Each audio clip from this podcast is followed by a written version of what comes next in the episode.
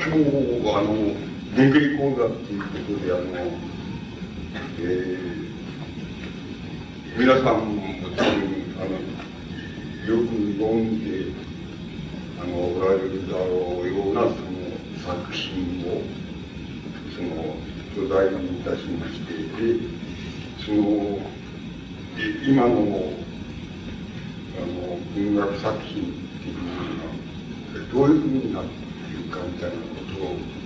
についての結構僕なりのその文化だっていうのを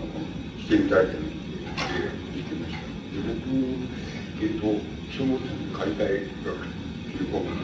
れ新書物の解体学っていうのがあの僕のあのものであのそれに新しく出た本なんですけどあのその前に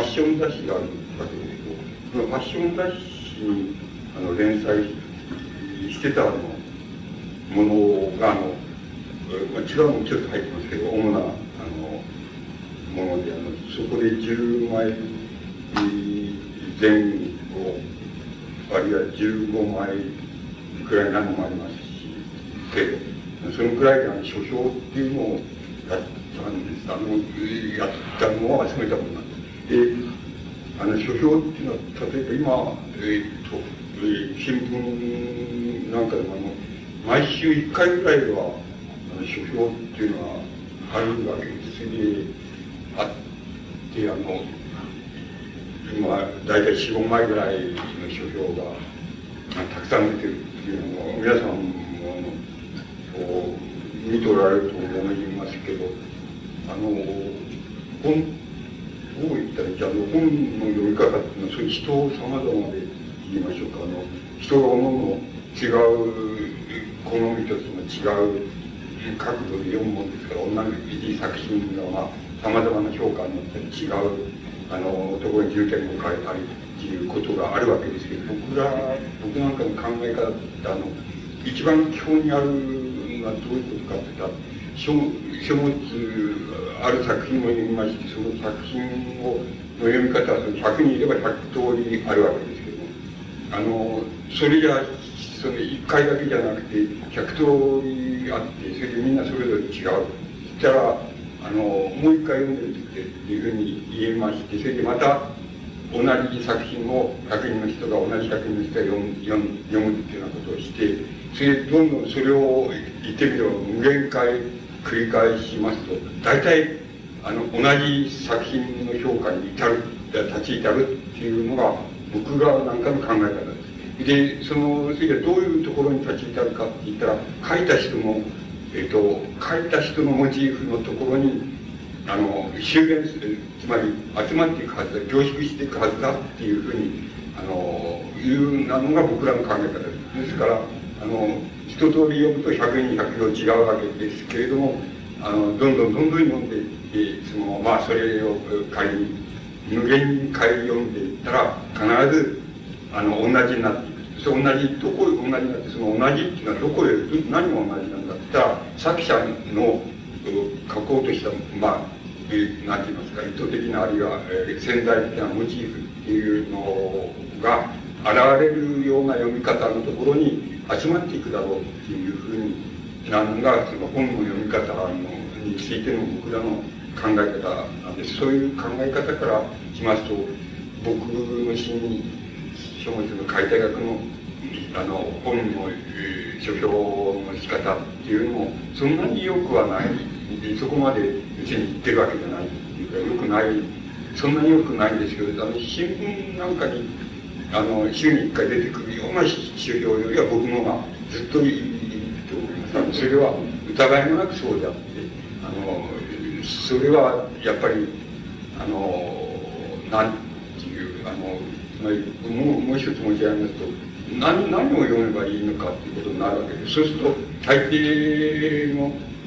あの、書評っていうのは、書評もその、まあ、本のような感想もそうなんですけど、それは、大体、書物の中に、で、あの、非常に印象深い箇所が、いくつか、いくつかの箇所があるわけですけど、その印象深い箇所をこう、つなぎ合わせて、上この作品はこうだって言っているのが大体のその書評の、大体の書評がやってることなわけです。だけれども、本当、僕の理解の仕方では、本当はそれは誰でもやることなんで、誰でもやることだから、まあやっていいわけですけど、それでいいわけないって言えばいいわけなんです、本当はあの、えー、ただ書評っていうのは、あの、つまり、一見するとそれ、あの、つまり、気づかないようなことが気づいちゃうっていう読み方をすることができたら、それはあの、本当の書評になる、あの、近づいていけるよっていうふうに、僕はそう思います。つまりそれは、例えばどういうことか、具体的になと一番いいんですけど、まあ、今触れたところで具体的にできるかもしれないですけど、まあ、おえっ、ー、と、なんか比喩で言ってみますと、例えば、えっ、ー、と、えー、あの、えー、今朝、え、例えば今朝早く、えー、あの、えー、起きてそれで、あの、歯を磨いたっていう文章と、それから、今朝6時、6時頃起きて歯を磨いたっていう文章は、大体普通の書評の場合には同じだと同じっていうわけです。つまり、どちらと考えっていうふうに思っているわけです。ですけど、本当を言うと、その、あの、朝早く起きて、あの、歯を磨いたっていう文章と、朝6時頃起きて歯を磨いたっていう文章は違う、違うわけです。で、な、何が違うのかっていうことが、ことをだんだんだんだんこう、えっ、ー、と、読んでいって読んでいったことが、書評って言いましょうか、批評の中に出てこなければ、それはやっぱり、えー、あんまりいい読み方じゃないっていうことになると思います。で、あの、もし、えー、普通、皆さんがやることもその、主評家がやることも同じで、あの、印象深い課長の印象をつなぎ合わせて、あこういう作品だ、これはこういう作品だっていうような、えー、あの、あの作品の評価の仕方をしてるっていうことになるわけですけど、もう少しあの、えーと、読み方っていうのにその筋があるとすればその次にはそういうその朝、えー、6時頃起きてっていうのとそれから朝早く起きて歯を磨いたっていうのとは本当は違うんだよっていうあのその作者の側からもあのそれは違う。わけですしそれから読む方としての読む方のニュアンスも違うんだそういうことがあのこうくちゃんと区別って言いましょうかあのそういうことがこうこう読み込めていくっていうようなふうになっていくだろうというふうに思います。あのえ、ー、と、えー、もしあの文芸批評みたいなものをその専なんて言いますか専門性っていうのがあるとすれば何かただそういうことができるかできないかっていうことそれどの程度そういうことができるかっていうことがあの違違うんだと思います。あの、えー、あの、読者として、こう、ある作品を、まあ、えー、読んで鑑賞するっていう、そういう読み方と何が違うのかって言ったら、そういうところが微妙に組み込まれているかどうかっていうことが、あの、違うんだっていうふうに思います。で、あの、まあ、あの、その、本題に入っていきますけれども、あの、えー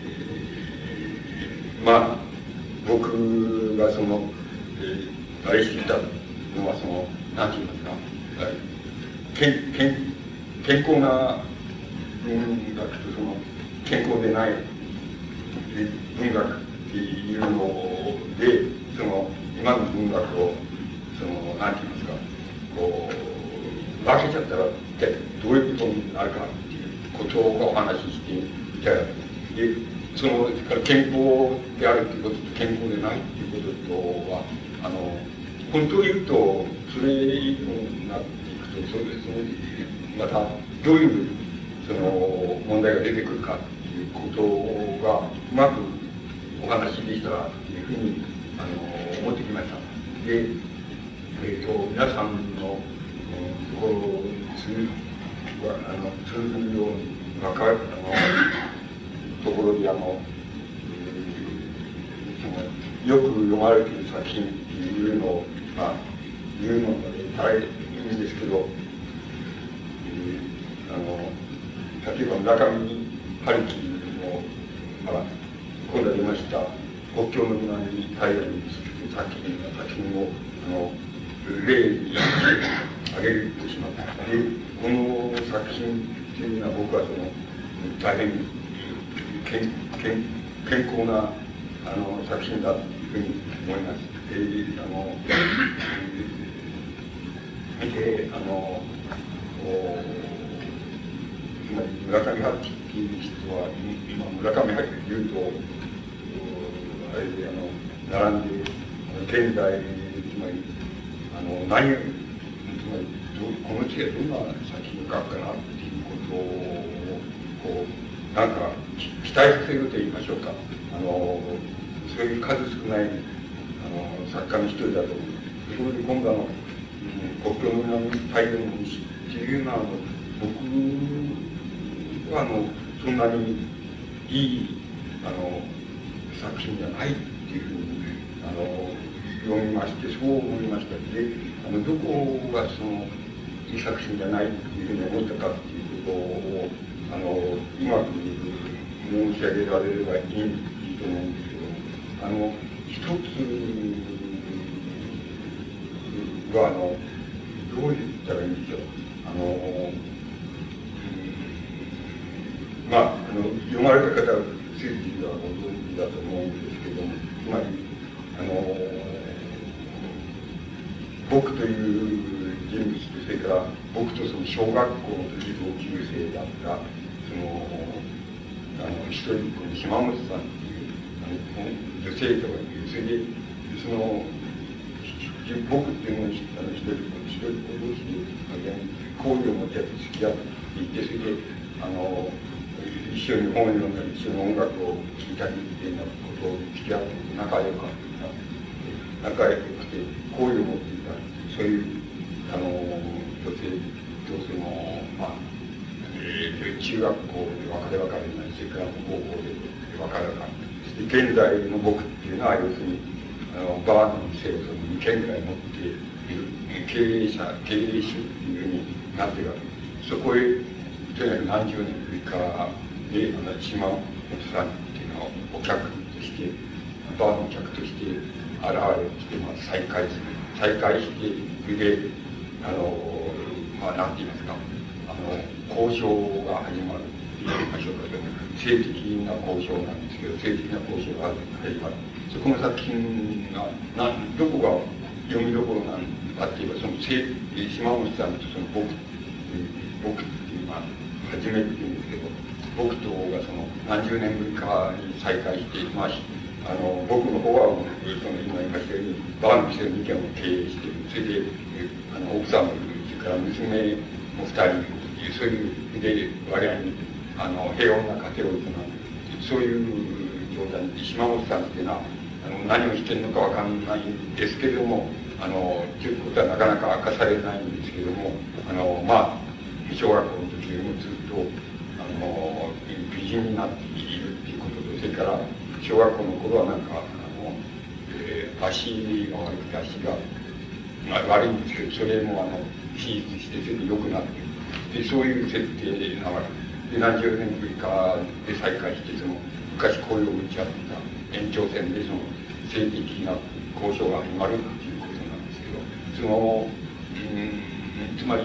この作品の見せどころっていうのは一冊の本なんですけど、あの、言ってみればその性的なあの交渉の場面っていうのはなかなかとあるわけですけどそこはやっぱりこの作品の一番の何て言いますクライマックスっていうか見せどころだっていうふうになって大体、えー、僕なんか考えればそういうだけしか見せどころがないっていうことで登用する人物も大変あの少数でしかもあの単純であるっていうのはそういう想像の仕方で、やっぱりいっぺん長編にするのは大体無理じゃないかってことを、あの無理にやっちゃってるっていうことが大体、第一にその、この作品の、こう、まあ、弱点だって言えば弱点だっていうふうに、あの、言えると思います。で、ただこれ、なんかあの前の村上春樹の作品の延長線で言えば、あの、これダンスダンスダンスの中で、あの、メイっていうあだ名のその高級賞、高級のそのコールガールが出てくるんですけど、それで、やっぱりそのダンスダンスダンスの僕は、要するにこのメイというその高級コールガール、そもそも性的交渉っていうのは、もうかつない、かつ体験したことのないほど、この甘美な体験だったっていうふうに書いてあるんですけど、どんな体験だったのっていうのは何も、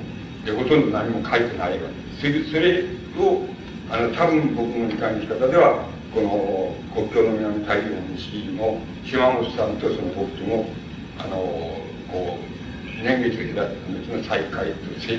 的な交渉の場面っていうのは、あの、その名とのその性的交渉の場面、場面が一番その神だったっていうふうに、神な体験だったっていうふうに、ダンスダンスダンスで書いてる。それを、あの、違う主人公で書きたかったっていうことだと思います。それだから、その場面が、あの、あの、クライマックス、その神が指して、あの、なんて言いますか、あの、変化に富んだ、工夫がしてあるわけでもないし、変化に富んだ筋が立てでもない。で、まあ、島本さんと再会、小学校の時とそれから島本さんと再会するまでに、あの、二人ぐらい、あの、僕っていうのは、あの、え好きになったあの女性がいて、それで、あの、性的交渉もあるわけですし、また性的な、あの、なんて言いますか、遊びっていうのも体験するわけです。それで、最後に要するに、大変好ましい女性と、あの、恋愛関係に切って、それ、その人、それ、あの、それで結婚して、結婚して、それで娘、子供が二人生まれてっていうふうになってる。で、その他に格別の、あの、物語じゃないですから、極めて単調で、もう言ってみればもうその、島本さんとの再会の、後のその性的場面に、あの、ダンスダンスダンスのその、高級コーがあるメリットの、名のその政治交渉っていうようなことを、この、なんか、含めてそれで描きたかったっていうのが、多分この作品のモチーフだっていうふうに思えるのです。つまり、あまりに、あの、簡単なモチーフと、あの、簡単なクライマックスのために、なんか長編小説に仕掛けるっていうのは、大変、あの、村上さんっていうのは、器量のある作家ですけど、それは大変無理だったんじゃないかっていう、その無理さが、あの、弱点となってのが一つ現れているというふうに思います。それから、あの、なんか、意味をつけて読もうと思えば、もう二つぐらい意味がつけられるわけです。あの、その中で島本さんがその、なぜその、この僕が経営する場へ通ってくるようになったかっていうことに島本さんが言うところがあって、つまり、あの、ああなたのところで作る、その、作られてるその、カクテルっていうのは、要するに他の店の味と比べると格段に、あの、いい、いい、あの、いい味が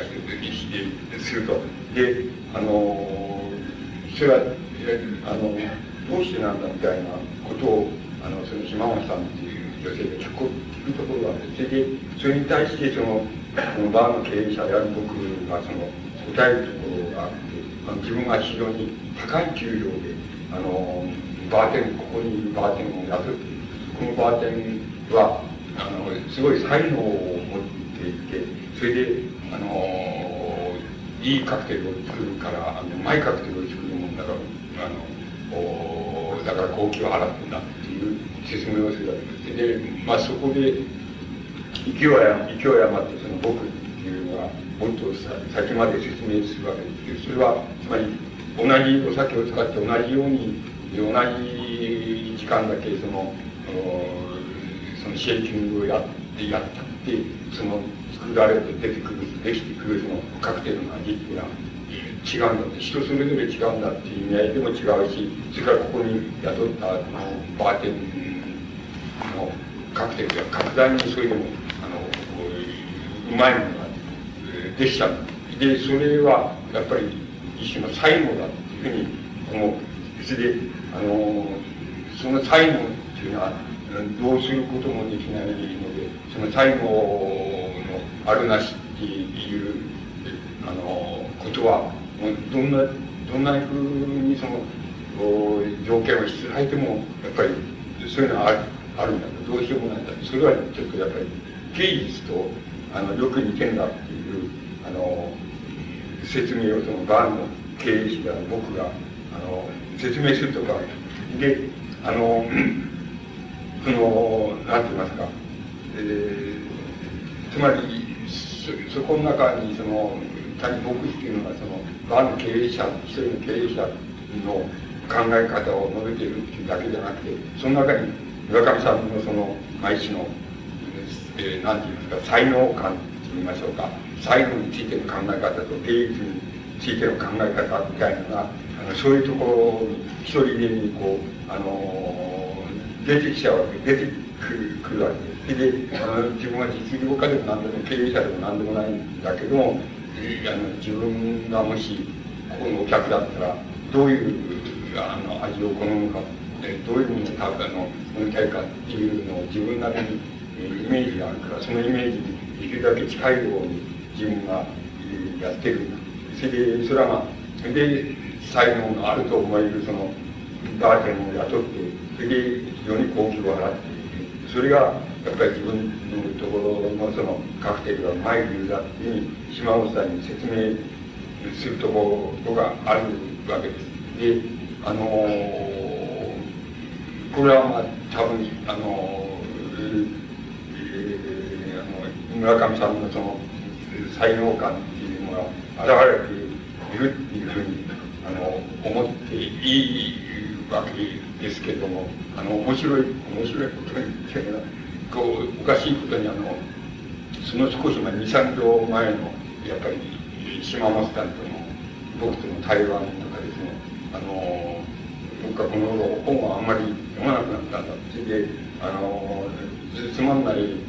本を読んでも昔だったらつまんないつまんないなりに自分なりに汲み取るところがあるっていうような読み方をしてきたけども今はもうあのつまんない本を読むと時間潰しだっていうふうにの思えちゃってあんまり読まなくなっちゃったんだっていう言葉がその少し前にあるわけですだからそれも含めてあのこれはあの村上さんの何て言いますか才能感とか芸術感とかっていうのの表れなんだろうなでこれはある程度まともに、まままともに受け取っていい場所なんだというふうにあの思います。で、あの、えっと、僕、僕、例えば僕が、僕が要するに僕だとしたら、作品の中の僕だとしたら、あの、違うことを言うと思います。つまり、あの、才能なんていうのは、ね、何だっていうふうに言うだろうな、というふうに思います。あの、才能なんていうのはないんですよ。あの、いう言い方をするんだろうなと思います。ですから、あの、これは最後なんだっていう、あの、最後っていうのはどうしようもないんだっていうような言い方っていうような村上さんいうの考え方なんだろうなと思います。僕だったらそうは言わないので、僕が作品の中に入っていたらそうは言わないので、やっぱり、あの、最後、最後っていうのはもともとないんですよっていうふうに、あの、いうふうに言うだろうなっていうふうに思います。で、もう一つ、この作品の中にまともに受け取れるところがあります。それは今度逆に島本さんがその僕にあの説明して言うところがあのあるんです。いやあのそれはどういうことかというとシベリアの方シベリアの方にはそのシベリア語っていうのがあるんだ。でシベリア語っていうのは何かというとそのシベリアの果てしない荒野の中でその耕している農夫が毎日毎日その毎日のようにあれ毎季節のようにその何て言いますかあの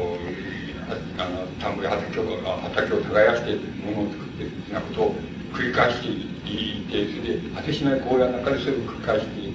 てだんだんだんだんそのなんか虚しくなってきてその虚無的になってきてある時ふっとその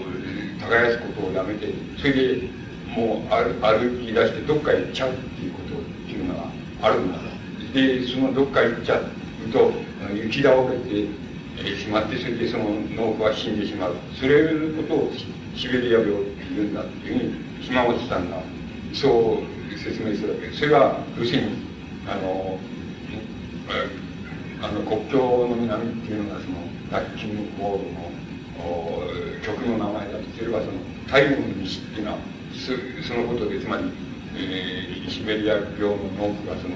えー、太陽の西に向かってその果てしなく歩いてってそれでしかしあの雪倒れて倒れて死んでしまうそういう病気っていうのはあるものなんだってああるそうだというふうに島本さんが説明するところなんですそれでそれは何に結びつくかと言いますとその島本さんがあの自分の閲歴あのまあ、小学校の時別れたきりあの経てきた自分の閲歴について何も言わないわけですつまり家庭を持ってるのかも子供がいるのかも亭主がいるのかっていうことも言わない。全然言いたがらないし言わないわけ。ですでただあのそれ再会してみてそれ僕は要するに島本さんにつまりやっぱり自分には何かが欠けててその何かを欠けているものをその補うのは補うことができるのはあんただけだと。でだからあんたと要するに家庭や子供を持ち捨ててであんたと一緒にあのこれから生活しようってあんたからあのこうあんたがいなくなっちゃうっていうことはちょっと耐えられないからそうしちゃおうっていうふうに僕の方が決心するわけです。で島本さんがその時にその、えー、あのそうそうしてもいいのかもしれないけどそうするっていうことは要するにあなたがあの全部全部を捨てるっていうことだよっていうふうに言うわけです。それからまたあの私自分もまた全部を捨てるっていうことを意味するのあのそれでもいいのかっていう言うわけですそして僕の方はそれでいいんだってあのどうしてもそれが自分に必要だと思うんだっていうふうに言うわけですそれでまあ一夜の性交渉をしてであの夜が明けてみたら島内さんの方がいなくなっちゃってるっていういなくなっちゃっててであとはそこはとてもやっぱり村上さんのうまいところだと思いますけどあとはその一旦その何て言いますかね。あの島本さんとあの生活するんだってどっかに失踪してでも生活するんだっていうふうに思ったためにあの自分の奥さんとか娘さんとかっていうのを、まあ、捨ててしまうっていうようなこういうこう気持ちでもってあの傷つけたっていうその傷をあの回復するっていう過程が後続いていってそのまあやがてそういうのが回復されるだろうみたいなことであの作品が終わるわけですつまりそこの描き方っていうのは、まあ、あの村上さんらしくてあのうまい描き方をしてると思いますつまり一旦、えー、もう傷つき合ってしまった過程っていうのをこうまた再建していくっていうそういう再建の仕方ののこうを描くっていう描き方っていうのはとても見事なもんだっていうふうにあの思います。でもあのクライマックスはもうそこで終わっちゃうわけですであのこの作品はあの今も言いましたそのシベリア病っていうところとそれからあの自分と一緒になんなら全部捨て捨てきってしないとならないっていう自分の方はできてるできてるんだっていうふうにいあの言うあのその島本さんの言い方とそれでもいいから自分は一緒になるんだっていうふうにあの決心するその僕とそういうのとそのシベリア病の行方不明になって雪倒れちゃうっていうその雪倒れちゃうっていうその話はそこにまあつながっていくんだっていうふうになります。そうするとあのこの何て言いますかこの作品っていうのはそういうあの先ほどの言い方をします印象深いということの言い方をしますとそのその3つの印象深いことっていういうことをつなげていけば大体この作品の外交概要って言いますかそれはあのゃんとあのつかめるっていうことにあのなっていると思います。であのこの僕がこの作品がまああんまりいい作品じゃないっていうふうに思う理由はあのそういうつまりあまりに物語として単調なのであってその政治交渉の場面だけしかその見せ場がないっていうそれはちょっと無理なんじゃないかっていうことを申し上げましたけどそういうことがあの一つそれからもう一つ言えることはあの何て言いますかあの村上さんが自分の、何て言いますか、愛読者について、その今までの作品の愛読者について、一つのイメージを持ってまして、その、今度はそのイメージ、その愛読者のイメージっていうのは、あの、自分でこしらえたイメージがあって、そのイメージを意識して、あの、逆に作品を今度はこしらえるっていうようなこと。つまり、あの、違う言葉で言えば、あの、自己を模倣するっていうことと同じなんですけど、あの、自己模倣っていうことが、ここに、あの、始まっているって言いますか、顕著に現れているっていう、言ってもいいんですけど、あの、自己模倣と言いますか、つまりもう、自分の愛読者のイメージを自分で作っちゃって、そして、その作作られたイメージに向かって自分の作品を書いているっていう、そういう書き方になっちゃってるところがもう非常にはっきり現れてくきてるわけです。で、この点がとてもこの作品をあのダメにしている理由じゃないかというふうに僕には思います。つまり、あの、この、なんて言いますか、あの、恋愛小説みたいなものとして見れば、この作品は大変、あの、なんあの、うまく描かれた、あの健康的な、えっと、主人公とその健康的な女性とが、あの、えー、女性の幼い君とが、その、再会して、その、あの、なんて言いますか、あの、親密な関係になるっていう、そういう、あの、言ってみれば大変、作品としては健康的なって言いますでしょうか、正常的な作品であるし、また、あの、村上さんが、あの、意図して、あの、自分作って、作り上げてる自分の愛読者のイメージっていうのもまた大変健康な愛読者のイメージであって、それで、あの、まあ、そこに向かって自分の作品を書いているわけですから、不健康になりようがないっていう、あの、感じで、やっぱり健康な、あの、作品だっていうふうに、あの、言うことができると思います。で、村上さん、つまり、あの、健康な作品っていう、あの、現在書かれているあの作品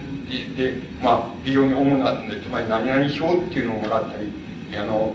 大変評判になったり、それ映画化されたりとかっていうような作品を、代表的な作品っていうのを聞きますと、健康な登場人物が出てきて、それ何やともあれ非常に健康な恋愛関係が描かれていて、それで、あの、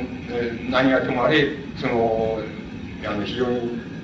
たくさんの人から読まれる、その、出力とか作品の質っていうのもある程度あってっていう、そういう作品っていうのは、あの、大変今、現在のところ、現在では大変珍しいと言っていくらの珍しいんです。で、僕が、あの、えっ、ー、と、あの、今年はかなりよく、あの、文学作品っていうのは、あの、いろんな作品読んだんですけども、あの、読んだ中で、その、健康な作品だなっていうか、あの、健康としていいか、しか、あの、言いようがないと言ってもいいんですけど、作品だなと思えるのは、あの、この、村上さんの作品と、それから、あの、直木賞を、あの、もらいました、伊集院さんっていう人の、伊集院さんっていう人の、受付っていう作品がそうなんですけど、受付っていう作品が、やっぱり同じように健康を極まる作品で、あの、僕があの、ここ一年かそこら読んだ中で健康、健康な主人公が出てきて、あの、健康な恋愛をして、健康な、あの、物語を、あの、演じてっていうような作品っていうのは、僕が、あの、体験した限りでは、その二つぐらいしか、あの、ないんです。で、あの、伊集院さんの、なんて言いますか、あの、芥川賞であの直木賞をもらいました「受付」っていう作品があるんですけどこの作品ものすごく健康なあの作品ですこれは村上さんとはまた違う意味で大変健康な作品なんですであのこれもあのお読みになった方はあのすぐにあのお分かりかと思うんですけどこれはあの、かなり年取ったその鉄次郎っていうその企業、会社関係の、会社のその、なんか野球部の監督をしている、あの、男が要するに主人公です。それでその、サイ君が、えー、その、サヤっていうんですけど、そのサイ君と、それから、あの、孫娘が、二十歳ぐらいの孫娘があって、さやかっていうんですけど、その三人が来たる登場人物だ。それで、あの、何が健康かっていうと、第一に、要するに、あの、もう、鉄次郎っていうその主人公の頑固なその野球の監督なんですけど、あの、この社会人野球の監督なんですけど、この頑固な男っていうのは、いかにも、どう言ったらいいでしょうね、いかにもその、なんいかにも本当に、あの、典型的に頑固じじいだっていうように、非常によく、えー、あの、そういうふうに描かれていて、あの、そういう別な言い方をすると大変類型的に頑固な、あの、老人監のうるさい監督っていうのは、ように描かれているわけです。それからまた、その細君のおばあさん、さやって言うんですけど、そのおばあさんはいかにも昔方にも頑固な亭主に対しても、えくだって、その、はいはいっていうことを聞いて、それでよくかま、あの、世話してやってっていう、その、またこれも典型的に類型的な、その、昔方の、お、おばあさんって言いましょうか、おばさんって言いましょうか、そういう、もう非常に典型的にそれもそういうふうに、あの、描かれているわけです。で、あのこの孫娘っていうのは、まあ、現代風の、あの娘なんですけど、この娘が要するに、あの親の反対を押し切って、それで、あの好きな男と一緒になる。その好きな男っていうのは何か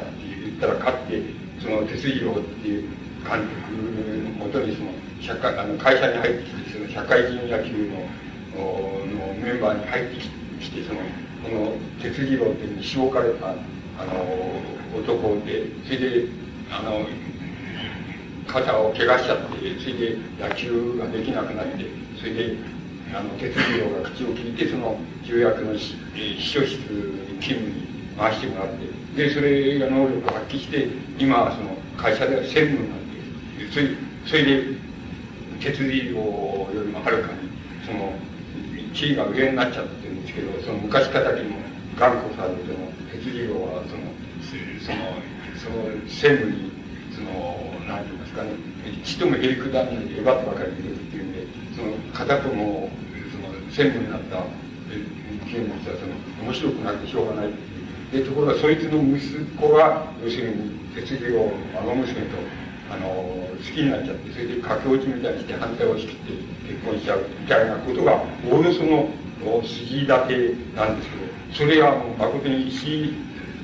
その専務が石って言うんですけど、その専務もまた類型的に、まあ、会社の専務とは格納的、えー、タイプで格納的ことをあの考えるのうち格納的ことを言うんだっていうのはもう全く典型的にそういう類型が描かれているわけです。と、あの、言ってみればその古典落語の、なんて言いますか、人情話みたいなものが、あの、こう、推として出来上がる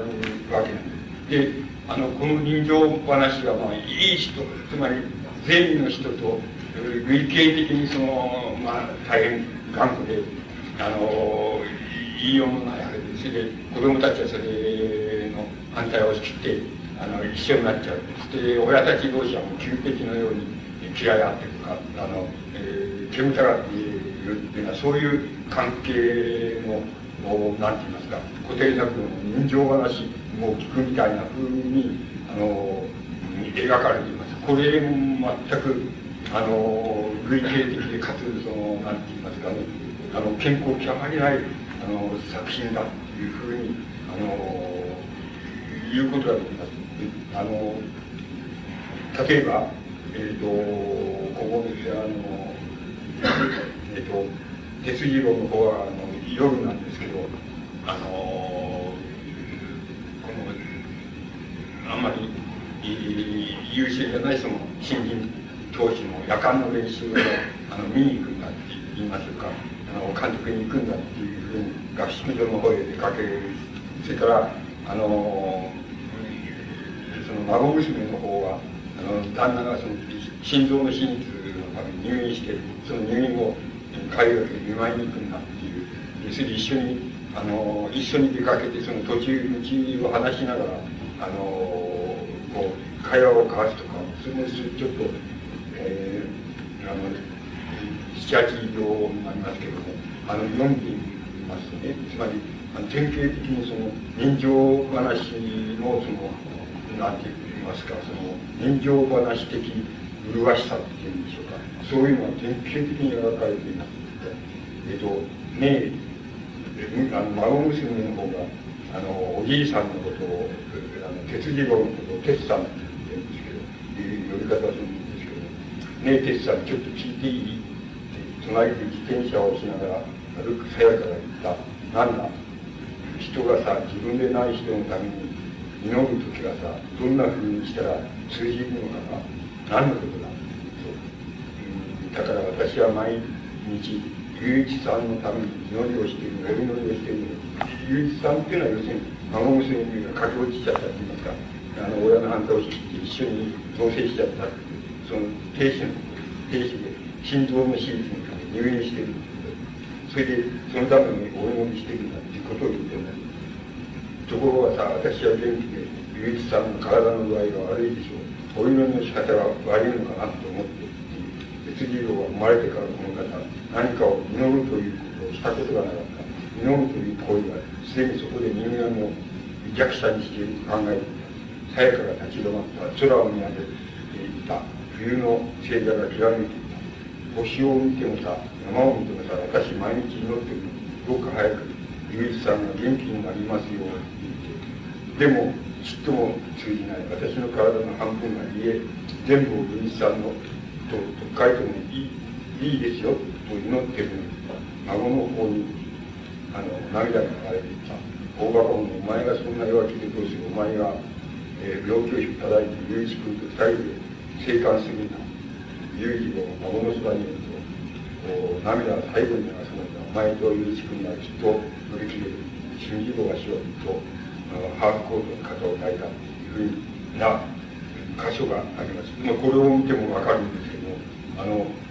今時こんな女の人がいるのかなっていうはずなのにこれは一つの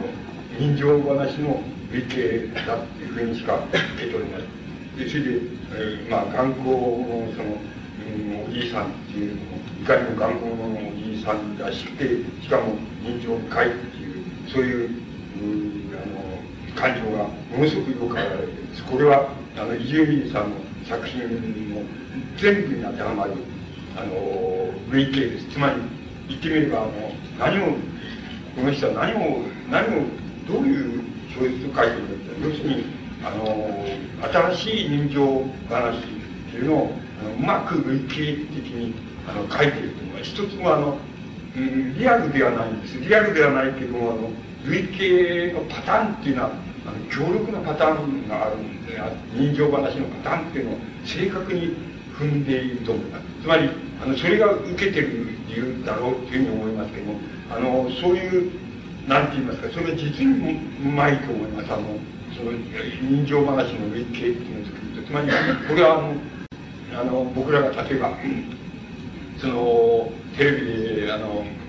まあ、水戸黄門水戸黄門っていうのをあのテレビで見るとそのあのいつでもほら今に始まるっていうふうに思うと大体チャンバラが始まってチャンバラが始まるなら全部あの終わりまでやればいいのになってこと途中でなんか、えー、静まれ静まれとか言ってそのこの印象が、ね、あの目に映らんかとかって言うでしょ。うでまああのはっていうふうに平服して終わりあのあれするって収まるってななるわけですね。で悪いのがせられてこのこのパターンは毎週今でもあの毎週テレビ見てると毎週そうな毎週必ず来るパターンなんですよ。だけどあのだけどなぜ我々だって皆さん見ないかもしれないけど僕はよく見る。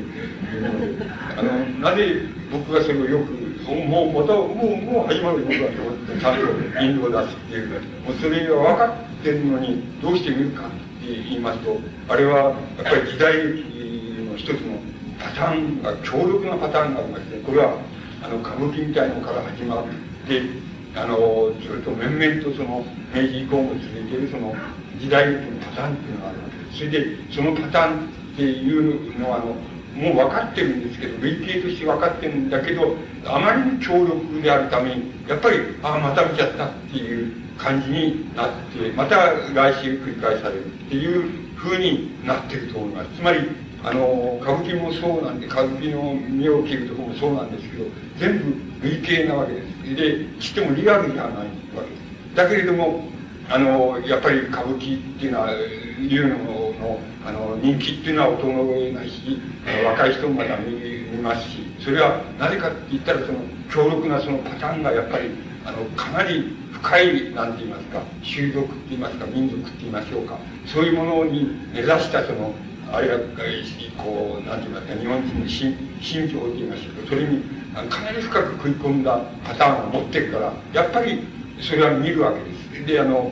そのパターンを知りながらやっぱり見るっていうのは、ことにあのなっていくわけです。つまり、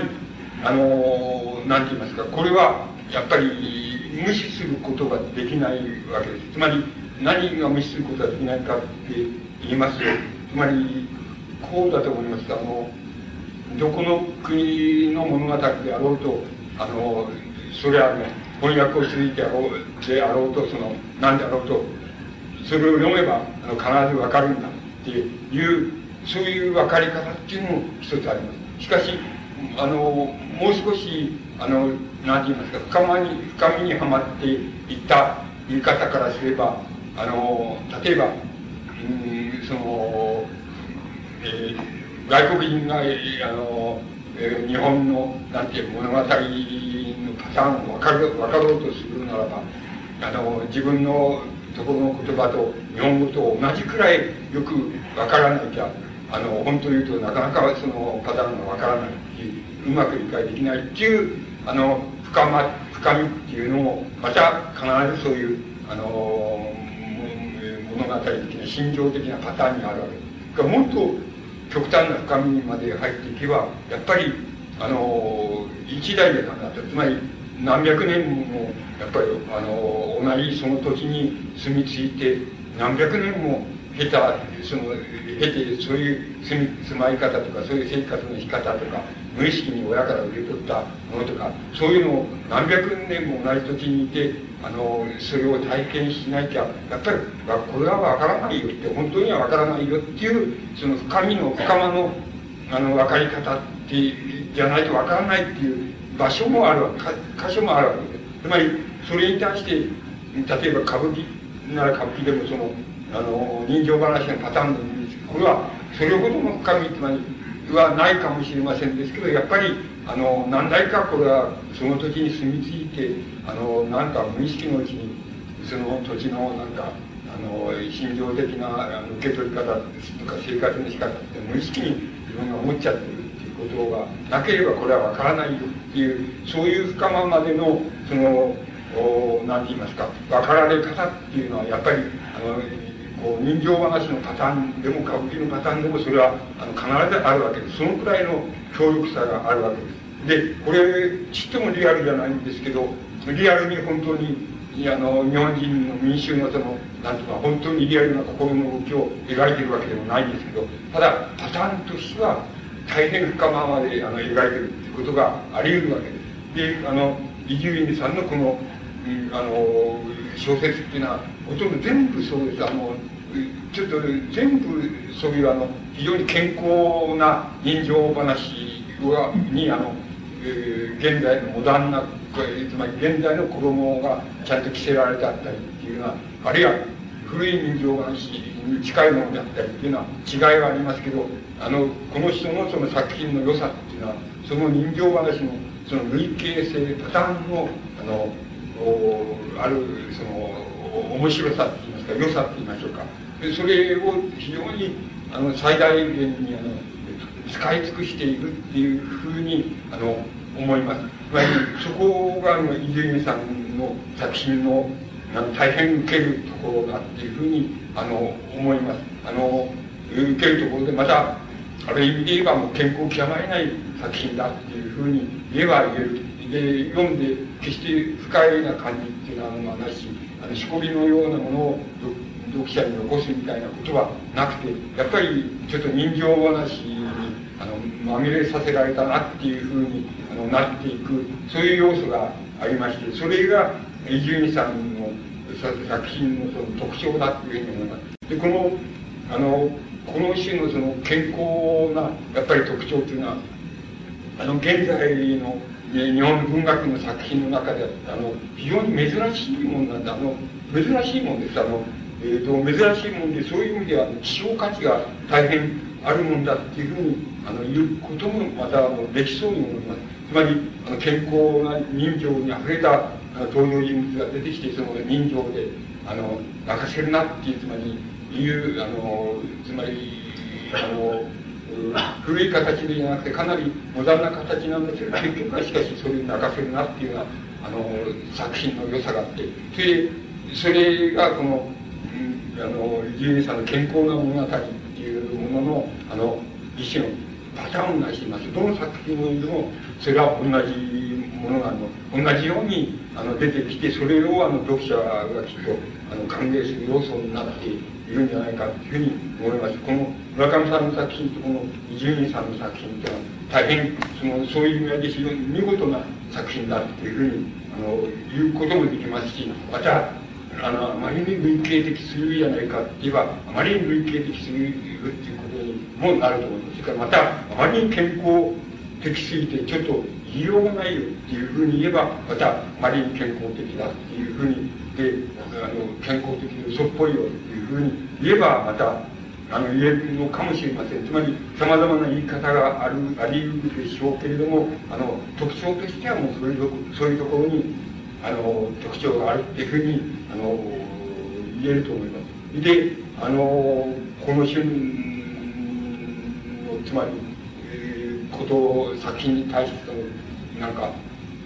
もし批評として書評としてその注文をつけるとすれば村上さんに対してならばあのやっぱこうこれはやってもらいたくないよなってつまりあのこういうようなつまりあのあらかじめ自分が作り上げたその自分の愛読者のイメージっていうのに対してあのまた自分がそれに向かって書くみたいなそういうあの自己模倣っていうようなことをこういう作品がやっぱりあの村上さんにはやってもらいたくないなってつまりあのある意味でホープですからねつまりこの村上春樹と村上龍っていうのはつまり日本文学の現代文学のホープですからあのこれは指摘してもらいたくないねっていうふうにあの注文をつけると書評は注文をつけるとすればあのそういうふうにあのなると思います。つまりあの僕があの村上さんとか村上龍とかっていう人のあの村上春樹とか龍とかっていう人の作品はいい作品だいい作品だっていうふうにあの日本の文芸思想の常識に反してそういうふうに主張してきたわけですそれはあの要するになぜかって言ったらやっぱりあの風俗って言いますか現代の風俗に対する洞察力がもう格段にいいんですよあの考え考えって言いますか格段によくできてるこれはあの生地のあの飲酒にとらわれたあの文芸紹介でその良さっていうのは分からないよっていうふうに思う思うくらいその大変よくあの風俗に対する洞察があの優れているわけですそれであのだけれどもあの風俗に対する洞察が優れてそれがよく言った場合にいい作品になってるっていうふうに思いますけどあのそうじゃないとあのこういう何て言ったらいいんでしょうね。そういうところは日本だなって言えば日本だななんですけどもあの解剖の作品だっていうふうに思えて仕方がないんですつまりあのもっとやりゃいのになっていうふうにあの思えるのになんか一種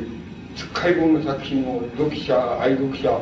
あの、えー、に狙いを定めてで愛読者に狙いを定めまた愛読者にあの読者のイメージを限定してですねつまり広く誰誰が読む人はえ、どんな人かまた誰が読むかそんなことは分からないんだよっていうそういう分からなさっていうのはどこにもなくなくしちゃってそれでも分かってる自分の愛読者層みたいなものの自分なりのイメージに向かって作品を書くみたいなこういうことは村上さんにはしてもらいたくないっていうふうに、まあ、僕が商標すればそういう注文をあのつけると思います。であのだからこういうこういうその国境の南太陽の認識が大変よく読まれていますけれどもあの僕はやっぱり一種のつっかいの作品だっていうふうに思えます。これは村上にあの竜でも同じであの、えっ、ー、と「イビザ」っていうあの作品っていうのはかなりいい作品だと僕は思うんですけどやっぱり村上竜も一種のつっかい棒の作品、長崎をガンダムラっていう作品がそうですけど、つっかい棒の作品っていうのを書くわけですよ。つまり、どう言ったらいいんでしょうね。やっぱこう、こうなんですよ。あの、えー、っと、つまり日本の現代の、あの、顔が見えない読者っていうのを、をあの、どうやって使うのかってどう、どう考えたらいいんだっていう場合に、それはとても怖いんだと思います。ですから、あの非常に使い物になるような、あの作品っていうのは一方でどうしても書いちゃうっていうふうに、あの、どうしてもなるように思うんです。そうするともう、あの、この手の作品ならもう、あの、もうですね、もう明治時代からか散々書かれてるんだよ。つまり、あの、雑誌工業のその、金色夜叉ではないですけど、金色夜叉以外も、こんなものはたくさん書かれてんだよっていうふうに、だからこれはまあ村上さんには書いてもらいたくないよっていうふうになりまして、また、中身流の長崎をガンダムなんて、こんなのは、坊ちゃんっていう、夏目漱石の坊ちゃんっていう作品がもう、非常にこれよりも何倍もよくいい形で、こんなのやっちゃってるよっていう、あの、そういうことをやるわけです。つまり、なんかそういうつっかい棒なんですよね。それは、あの、やっぱり怖いんだよな、っていうふうに僕は思います。つまり、日本の読者ってのは怖いんだよな、つまり、あの、表面、あるいは大多数は表面的に大変善意に溢れていて、あの、溢れているように見えて心の中で何考えてるかわかんないみたいな怖さっていうのは、日本の現在のその、大多数の、あの、大衆の中、民衆の中に、それ、その怖さがあって、その怖さっていうのが怖いんだと思うんです。ですから、あの、つまり、この印籠が目に入らんか、みたいに似たような、その、あの、非常に分かりがいいところで分からせるような作品っていうのに、狙いを定めて書いちゃう、書くっていうようなことを一方でしちゃうんだっていうふうに僕には思えてしょうがないで。伊集院さんはもともと、あの、なんて言いますか、サブカルチャーって言いますか、あの物語の語り手っていう、語り手っていう、読み手を想定した語り手っていう、よよ尽きない語り手っていうようなものから出発している人ですから、これは大変よくできた作品だっていうふうに、あの、言えばもう言えちゃって、言っちゃっていいんだと思います。思、思います。つまり、あの、なんて言いますか、サブカルチャーの読み物の作品っていうのも、随分、あの、いい質になってきたっていう、優れた質になってきたっていうふうに言えばもう、そういうふうに言っちゃえば、もう文句はないよなっていうふうに、あの、なるんだろうっていうふうに、あの、思います。あの、ですから、あまり僕は距離感が、あの、遠いもんですから、なんか、村上龍とか村上春樹みたいな、こう、こうなんか書評で注文つけるみたいなことは全然違うそういう気はない、ないんですけれども、あの、でもやっぱり、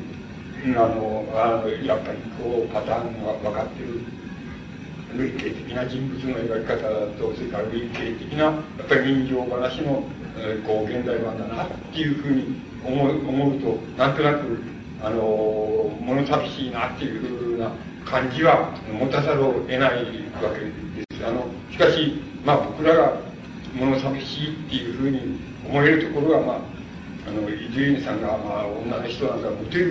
いう、いうじゃないかっていうふうに思うんですけども、つまり、あの、そういうところは、あの、物寂しいといえば物寂しいなっていう感じがするんです。で、どうしてかって言いますと、あの、なんて言いますか、あの、例えば、あの、夏目漱石の、まあ、あの、坊ちゃんでもいいし、それから、首に沿って最初の、まあ、あの、新聞小説があるわけですけど、それでもいいんですけど、大変やっぱり類型的で、本当にいろんな、化粧といいますか、装飾を取ってしまうと大変通俗的な小説だっていうふうにあのなると思うんですところで、あのだけれども、どこがそれじゃ、あの、その類型的な通俗的に見える、あの、えー、坊ちゃんの美人層の、どこが、例えば、伊集院さんの作品とか、まあ、えー、村上龍の長崎を神田村とか、あの、村上さんの国境の南に太陽の西と、どこが違うかっていうと、違うところが一箇所あるんです。つまりそこが問題になるんですけど、なると思うんですけど、つまり、あの、どう言ったらいいでしょうか、あの、漱石の坊ちゃんでも、あの、グビーンソードも、それが持ってる通俗性って、持ってる通俗性っていうのは、あの、どう言ったらいいんでしょうね。つまり、あの、文学っていうのはもともと、元を正せばやっぱりこういうとこから始まったんだよなっていうね、あの、そういうどういうさって言ったらいいんでしょうかね。あの、そういうものがあるわけです。で、そういう要素は必ずあの、通俗性に行く要素がもちろん、もちろんあるわけ。通俗性の方にあの流れてあの展開していくっていう要素と、しかももう一つはやっぱり第一級の作品にしかこの、このなんて言いますか、あの、この甘さって言ったらいいんでしょうかね。この甘さっていうのは本格的な甘さであって、これはやっぱり第一級の作品にしか、あの、ないんだよなっていう甘さっていうのは、やっぱりあの、坊ちゃんとかあの、グビジンソウの甘さって言いますか、あの、甘さとか、あの、通俗さの中にはあるんですよ。これは例えば、あの、なんて言いますか、僕が、えー、僕はあの、純愛小説っていうものの中で、の、世界的な、作品っていうのは、あの、バルザックの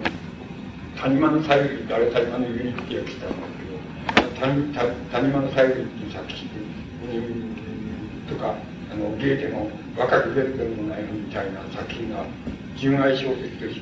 まあ、世界的に第一級のものだと思いますけれども、つまり、これらの持ってるその甘さっていうか、神さっていいますか、それは、やっぱり、あの、第一級の作品にしかない甘さ、甘さだというふうにあの言えると思います。で、この持ってる甘さとその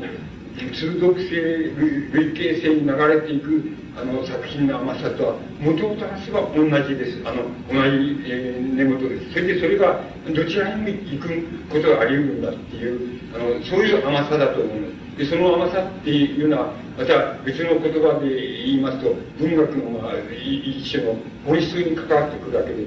つまり、あの、どんな、例えば、そういうあの、バルザックの谷間の作用でもいいんですけど、そういうその純愛小説の世界的な傑作だっていうふうに思いますけども、あの、そういうのを持ってきて、これ、今、ただいま恋愛中の、その若い、その男女を熱中してる恋愛中の若い男女に、あの、お前これ、恋愛小説の傑作だから読んでみろって言ったって、決してその、振り向いて、あの、読むなんてことはしないで、まあ自分たちの恋愛の方がずっと生々しくてずっといいと思うわけです。つまり、文学っていうのは、そういう現に熱中している恋愛してる、純愛を盛んに純愛してるその男女っていうのに対して、いくら世界的な傑作の上純愛小説それを振り向かせる力っていうのは文学にはないわけですよ。あのもう生々しさの感じがまるで違う違うわけですからそれは振り向かせることはできないわけです。でそれは文学のまあ、弱みといえば弱みもある。しかし、その弱みは同時に強みでもあるわけで、どこが強みかっていうと、そういう世界的な傑作の純愛小説っていうのは、例えば、その今、現に恋愛中、純愛中の若い男女が、えー、その仮に恋愛がうまく一定して、あの一緒になって、で、子供で、所帯を持って子供を産んでそれ、で、だんだんとしていく。そのうちに、あの、もしかすると冷めていっちゃうかもしれませんし、あの純愛が冷めていっちゃうかもしれませんし、しまい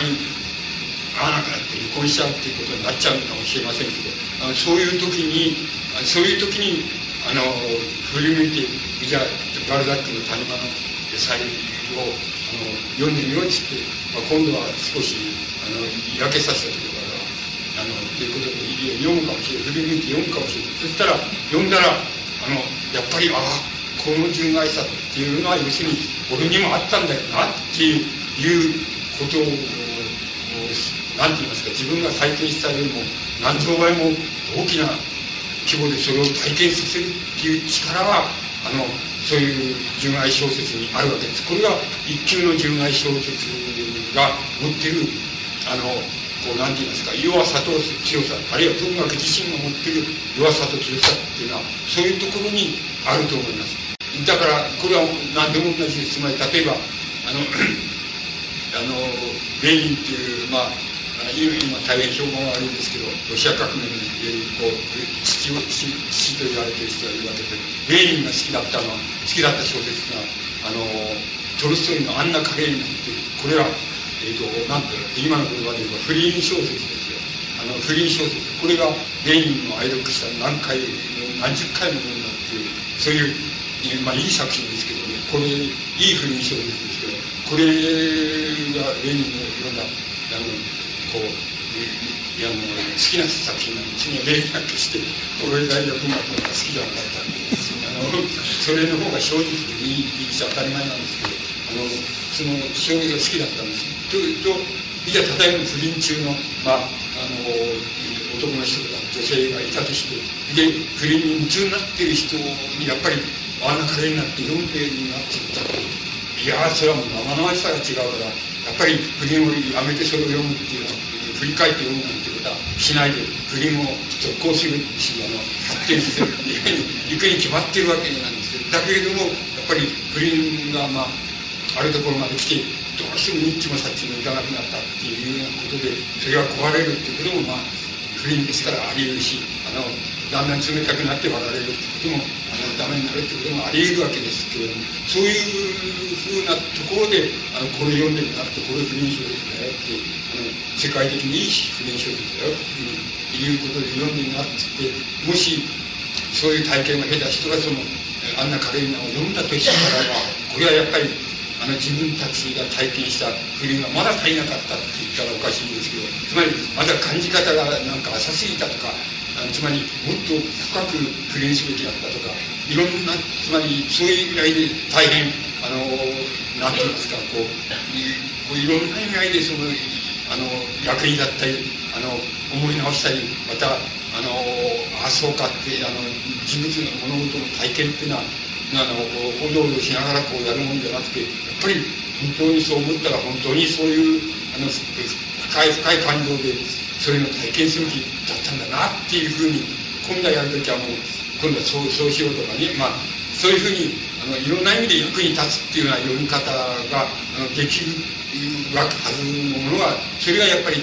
文学作品の、ま、良さだっていうふうに言えば良さだと思いますつまりそういうところはもう文学の作品言葉の芸術の、まあ、弱点であり同時に良さであるっていうふうに言うことができます。そうするとあのその元にあるのは大変通俗的通俗性にも流れていくものであるしまた第一級の文学作品にしかこういうのはないんだよ。ってこういう甘さ甘さの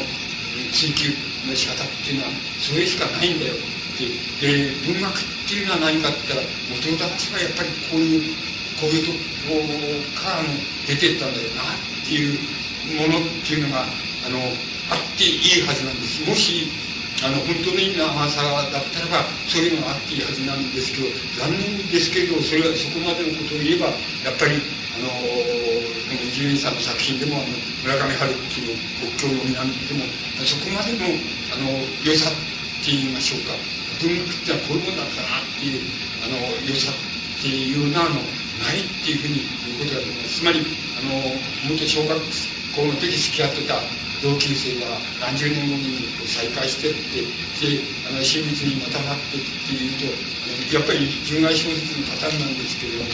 あのしかしあのこのあの再会してから再会した2人のよじれ方とか先ほど言いました芸術感とか才能感っていうのを見てみますとあのやっぱりかなりの程度途中であの口にはさないけど相相当よじれた体験というのを持ってるみたいなふうになってて到底あの優れた第一級の純愛小説みたいなそれにはなかなかいかないっていうふうになっています。しかし文学っていうのは元々私はそういうもんだっていうふうにあのもんもんだっていうのがあってでそれが中毒性の流れそれからいい作品の流れというふうにあのなるというふうに考えられます。つまりそれがもし皆さんがこういう健康な小説って言いましょうか言ってみれば健全な小説なんですけどこういう小説に遭遇されてあのそれそこの小説の中にあるあの良さっていう中であの文学っていうのはやっぱりよく映画評価で映画っていうのはいいですねとかっていうテレビで言う人がいますけどそれと同じやっぱり文学っていいもんだなっていうふうに思わせるそういうこう文学の初々しさっていうかその初見性って言いましょうかね。あの元を正しばっていう良さを見つけられたらやっぱりそれはあのいい作品だと思われた方がいいしまたあのそういう作家の作品に、えー、たまたまその遭遇したそれは人がどういうこと世間がどういうことやっぱりそれはいい作作家なんだというふうにあの考えてよろしいんじゃないかというふうに思いますでそういうところでこの健全そういうところがあの現在日本の文学でその書かれているその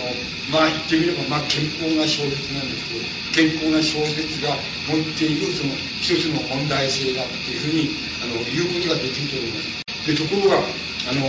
ちょっと健康でない小説のことを申し上げたいんですけどあの、えーと、この健康な小説が、まあ、少ない、うん、が少ないに反して健康でない小説っていうのはあの非常に多いわけです。例えばそれはもう本当にあの10編作品を10編作品を読んだらって言わなくてもあのいわゆる芥川賞もらったとかあの直木賞もらったとかあのその他、えー、映画化されるとかっていうようなつまりよくここ数年の間に我々がよく知ってる作品みたいなものを見ていますとあのその日の作品っていうのはもう大体あのおかしな人は頭おかしいんじゃないか頭がおかしいか性的におかしいか、まあ、とにかくまっとうな人間っていうのは一つも出てこないっていうのは大部分の現在の日本の文学主流であるしそれがあの文学のうち、まあ、昔流の言い方をしますと純文学ということがあるわけですけど純文学の作品のあの一般的な通性だというふうにあの言うことができると思います。えっと、その何でもいいんですあの例えばその、えっと、これは去年か去年かおととしだと思うんですけど去年おととしあの芥川賞をもらいました荻野杏奈さんという人の「背負いなんて作品があってこれもあのこう主人公たちっていうようなその浮気をしてその性的な交渉をするあの交渉にあの入るわけなんですけど入るわけなんですけどその、えー、性的な交渉に入りながらあのなんかその性的な交渉をやっていくその姿勢とかあのその状態っていうのはまた自分のまた頭の中にあのちゃんと浮かんできちゃうっていうそういうふうに浮かんできてそうすると途端に自分がしらけてしまってそれで性的な交渉がうまくいかないみたいなことになってくるみたいな作品であるわけです。つまりあの正ちとも正常じゃないあの主人公が出てきて正常じゃないあの性的な体験をしてあのどう考えたっておかしいよっていうのはそういう体験をして開けてしまうみたいなそういう作品ですそれからまたこれは去年あのあの芥川賞をもらいましたあの荒井光のあの「訪ねる人の時間」っていうのもやっぱり同じであの5年前にその奥さんとそのやっぱり性的交渉をたまたましてるうちにあのその性的交渉をしている自分たちの姿がなんか頭の中のそのスクリーンにこう、もう浮かんできちゃってそれそれが浮かんできちゃって単に自分が不明あの主人公が不明になって不明になっていろんなお医者さんに訪ね歩いてそれをするんですけどどうしてもあの理由がわからん原因がわからないっていうことになってそれ以後ずっとそのあの不能になっちゃうっていうそういう小説です。で、不能になっちゃうっていうことに、まあ、この作者は意味をつけてるわけですけど、それはもしかすると、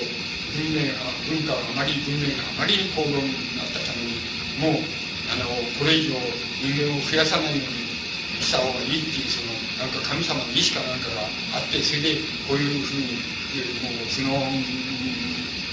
こう、治らなくなっちゃってるっていうふうにでも考える仕方がないんじゃないかっていうふうに、まあ、お医者さんがそうその語るっていう主人公に語るみたいなふうにあの解釈を寄せてあのいいるところが、この尋ねるの時間のその来たるそのなんて言いますかモチーフなわけです。つまりあのこれまたあのおかしなつまり異常だっていうのも全部異常だっていう仕方がないその主人公しか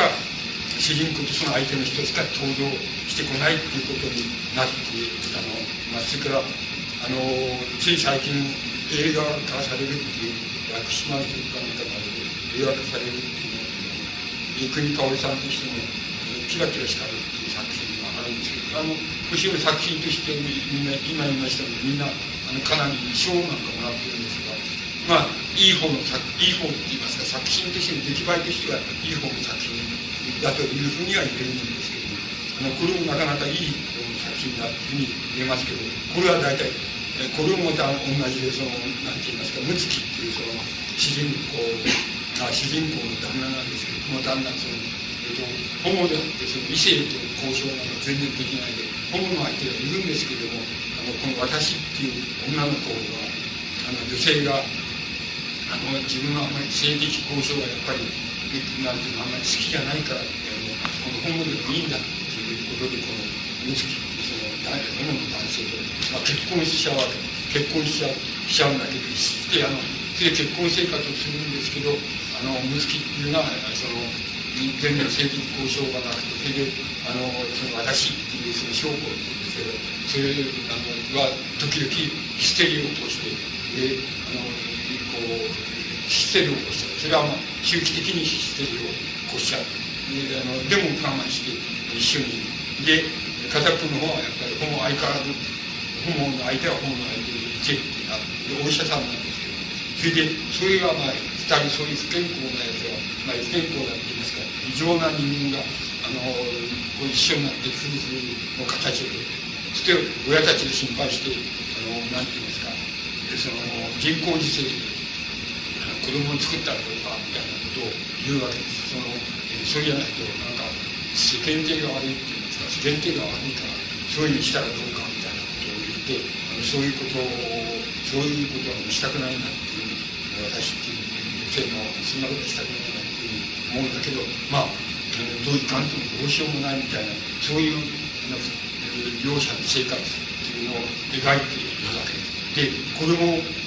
言ってみれば、そのこういう風俗がないっていうことは決して言えないし、それはあるから、まあ、あの、ある程度あるから、これがあの、フィクションになって出てきてる、えー、わけでしょうから、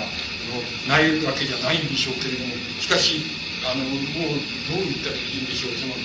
十遍のそういう純、文学作品の問題も、とにかく、結くまではそのこういうおかしな性的におかしいかあの精神的におかしいかっていうどちらかっていうようなあの主人公たちしか出てこないわけでそれからまあ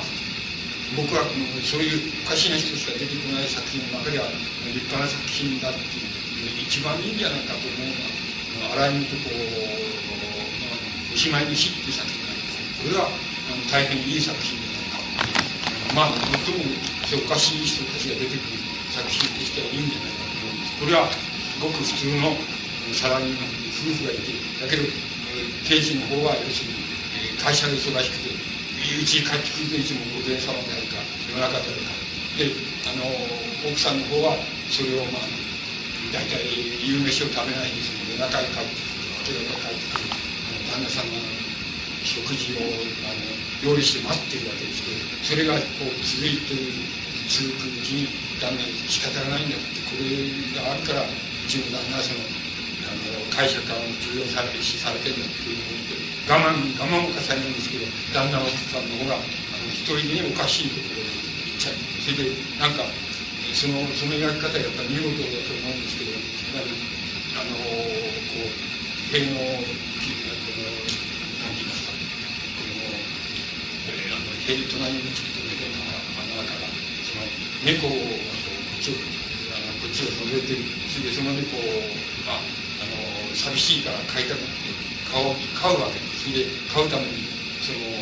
まあ、餌をいろいろあの器を買ってきたりとかしていろいろ構ったりして食料を買ってきたりして構ったりしてその猫を飼うわけでその猫は旦那さんが帰ってくると途端に連れてどっかに行っちゃうわけで旦那さんがいない分だけやってきてそれぞれご飯を食べたりしているわけですでいつか旦那さんに猫を寂しいから猫を飼ったっていうことを断ろうと思うんだけど旦那さんは遅くしか帰ってこないからあのなかなかそういう機会がないないっていう生活すると、あ、私って主人公女の主人公あの日記の形に描いてでところでどこが見るかそういうんですけど、それにしてあの猫を飼ってそれで寂しさを紛らわしているいうふうになってるんですけれどもあのある時からその猫が来なくなっちゃうし言いましょうかいなくなってしまう。といなくなってしまうとあのよく気をつけると要するに自分は猫のために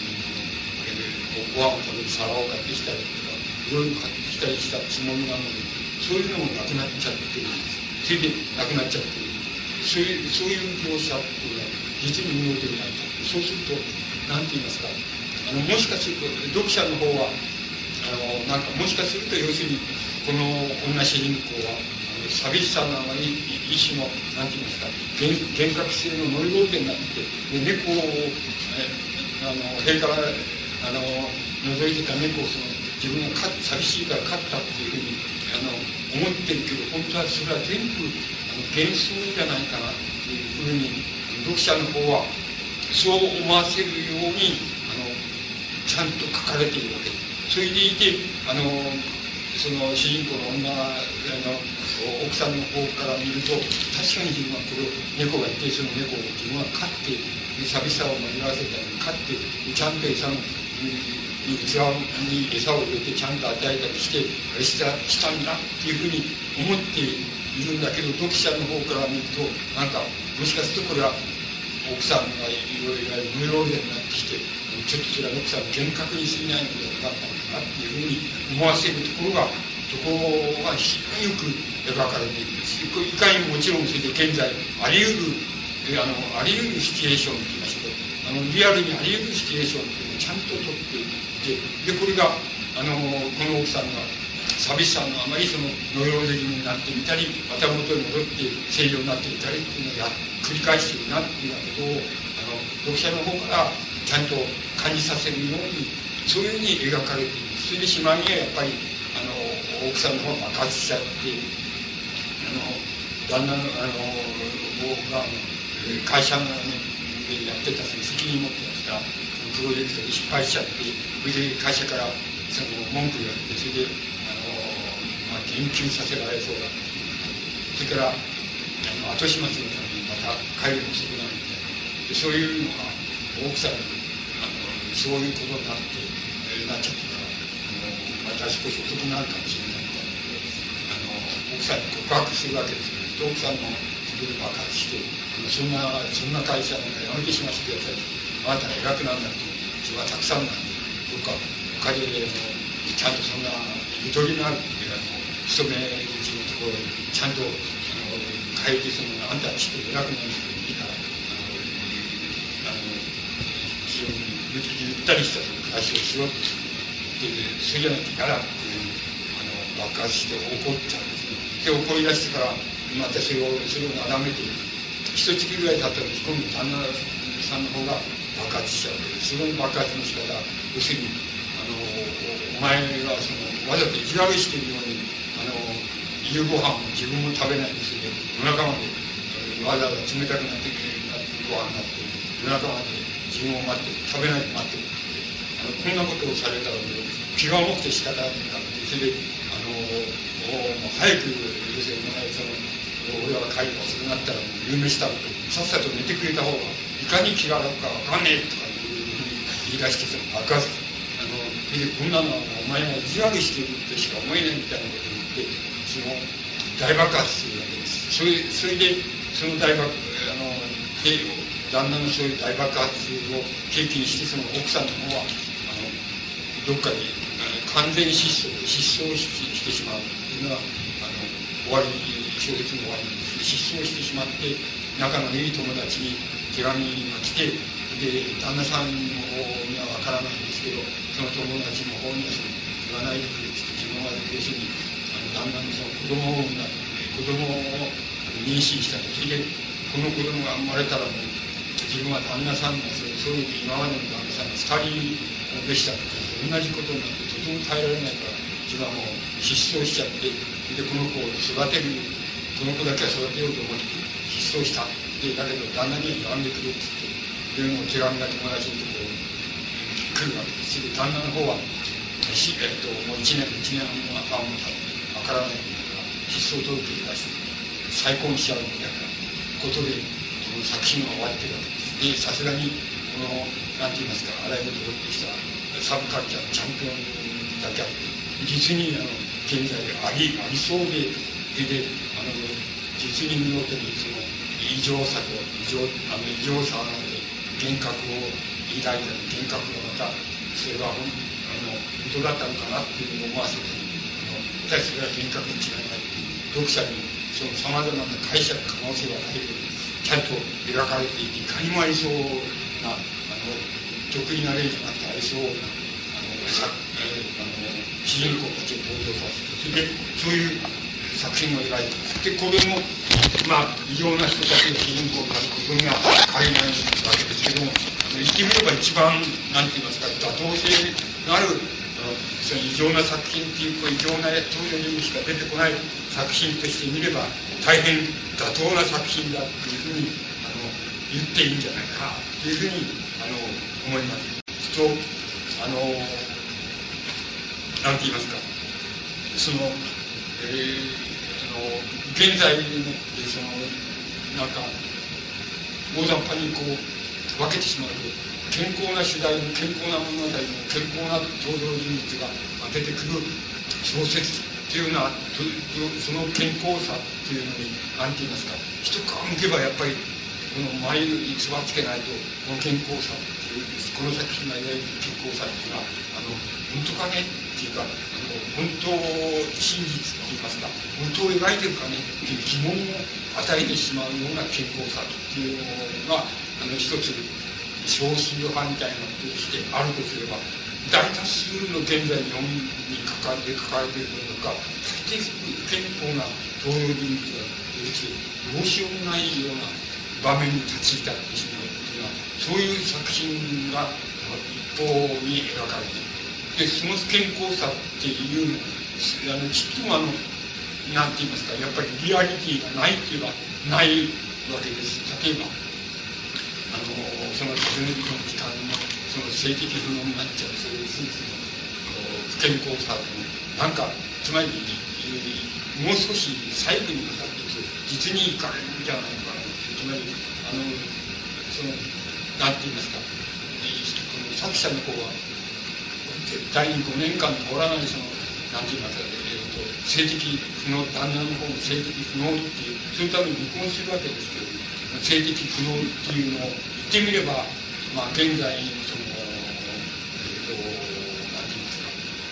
えーホモセクシャリティと言いましょうか同性愛者とかあるいはエイズの患者とかと同じようにその、まあ、もしそういう言い方をすれば永久不能と言いましょうかそういうのなんか同じ同列においてそれはやっぱり一種の文明病の現在の高度文明病の一つなんだっていうところにまあもところに持っていきたいというモチーフがやっぱり作者の中にあるどっかにあると思うんです。あのだけれどもあのちょっとそれやっぱり眉につばつけちゃないといけない前につばつけないといけないんじゃないかなっていうふうに思うんですけど性的不能っていうの文明病に位置づけることができないんじゃないでしょうかということがあの一つありますまたあの男性のあれで性あの絶対不能っていうか永久不能っていうかそういうのを、まあ、このエイズと同じとか同性愛とかと同じところに立てまつろうとしてもそれは無茶な話であって永久不能っていうのはありえないんですよっていうあのこれはあのヤブ医者のとこばっかり行ったからそのそう治らないんでちゃんとした医者のとこ行けばすぐに治るんだなというふうにあの思わせるインチさっていうのはあるわけです。でも作者のモチーフは非常に分かりやすいそういうものをあのそういう不能っていうのを要するに文明があまりに高度になったために起こる一つの病の一つの形っていうところまでまあ言ってみれば持っていきたいっていうモチーフがあのこう作品の中で非常によく現れてるっていうことになるわけです。それならばあのこの不健康さっていうのを本当に言ったらやっぱり前に唾つけた方がいいんじゃないですかっていうことになっていくと僕には思います。つまりそうするとなんて言いますかその本当の健康さって言いますか健康な文学っていうのもそれから本当に本当に病的な文学っていうのも本当は両方とも描かれていないっていうのが現状じゃないのかなつまりあの本当に不健康なあの文学っていうのを何誰どこでもどれでもいいんですけど例えばその佐渡なら佐渡の作品でもいいんですけどこれはやっぱりちょっと一種文明思想でもありますしこれはちょっと凄まじい迫力もありますし凄まじい衝撃力もありますし決してあのうまい小説じゃないわけですけどしかしこの衝撃力はちょっとやっぱり何かに関係があるよっていうあのそういう衝撃力を持っていますつまりそういうのを持ってくれば明るい本当の不健康さっていうのはあ文学は別に健康になくちゃならない理由は少しもないので不健康でも悪人でも何でもいいんですけどもあのその犯罪者でも何でもいいんですけどとにかくあの本当の不健康さっていうのが描かれていればそれはやっぱり文学のあの美徳って言いましょうかあの一種の文学の存在理由になるわけです。また先ほど言いましたように本当の健康さが描かれていたらばまあ本当の純愛小説が世界的な純愛小説があり得るようにまたそれは本当にいい健康さということになるのでしょうけど現在あの日本で描かれているその何て言いますかその作品っていうのはそういうふうに分けてしまいますのどちらもやっぱり本当でない健康さとそれから本当でない不健康さしかそこにはないんじゃないかっていうふうにしか到底思われないっていうのがあのやはりやかましいその書評をしてみればあの要するにそういうことになってしまうんじゃないかというふうに思います。つまりやかましい手法ではない書評をすればまたですこれはあの皆さんがご覧になるその三大新聞が三大新聞の1週間に一度あるあの書評欄をご覧になるとあれはあのやかましい書評じゃないもんですからあの大抵なところであの褒め上げたりなんかしてありますけどそれが違うんですね。違うんであの本当に読んでご覧になったらやっぱりちょっとそうじゃないよこれここにあるものは全部あの本当でない健康さと本当でない健康さだよってしかないんだよっていうふうに言っていいくらいにあのなのがあの本当のところだとつまり正直な出標をすればそういうところになってしまうといますそうするとあの何て言いますか書評家としてはあのそれじゃどっかでそれに意義を見つけたいっていうことはまあ言ってみればあるわけです。よつまりあのこそこの小説も本当の健康さじゃないよこの小説も本当に健康さじゃないよってだからちょっと面白くないよって言うと言えば進んじゃうかっていうとなんかそれは面白くないでしょつまりそれじゃあやりきれないでしょうとかっていうことっていうのはあのあると思うんですだからそこを何かやっぱりその意義づけたい意味づけたいっていうふうに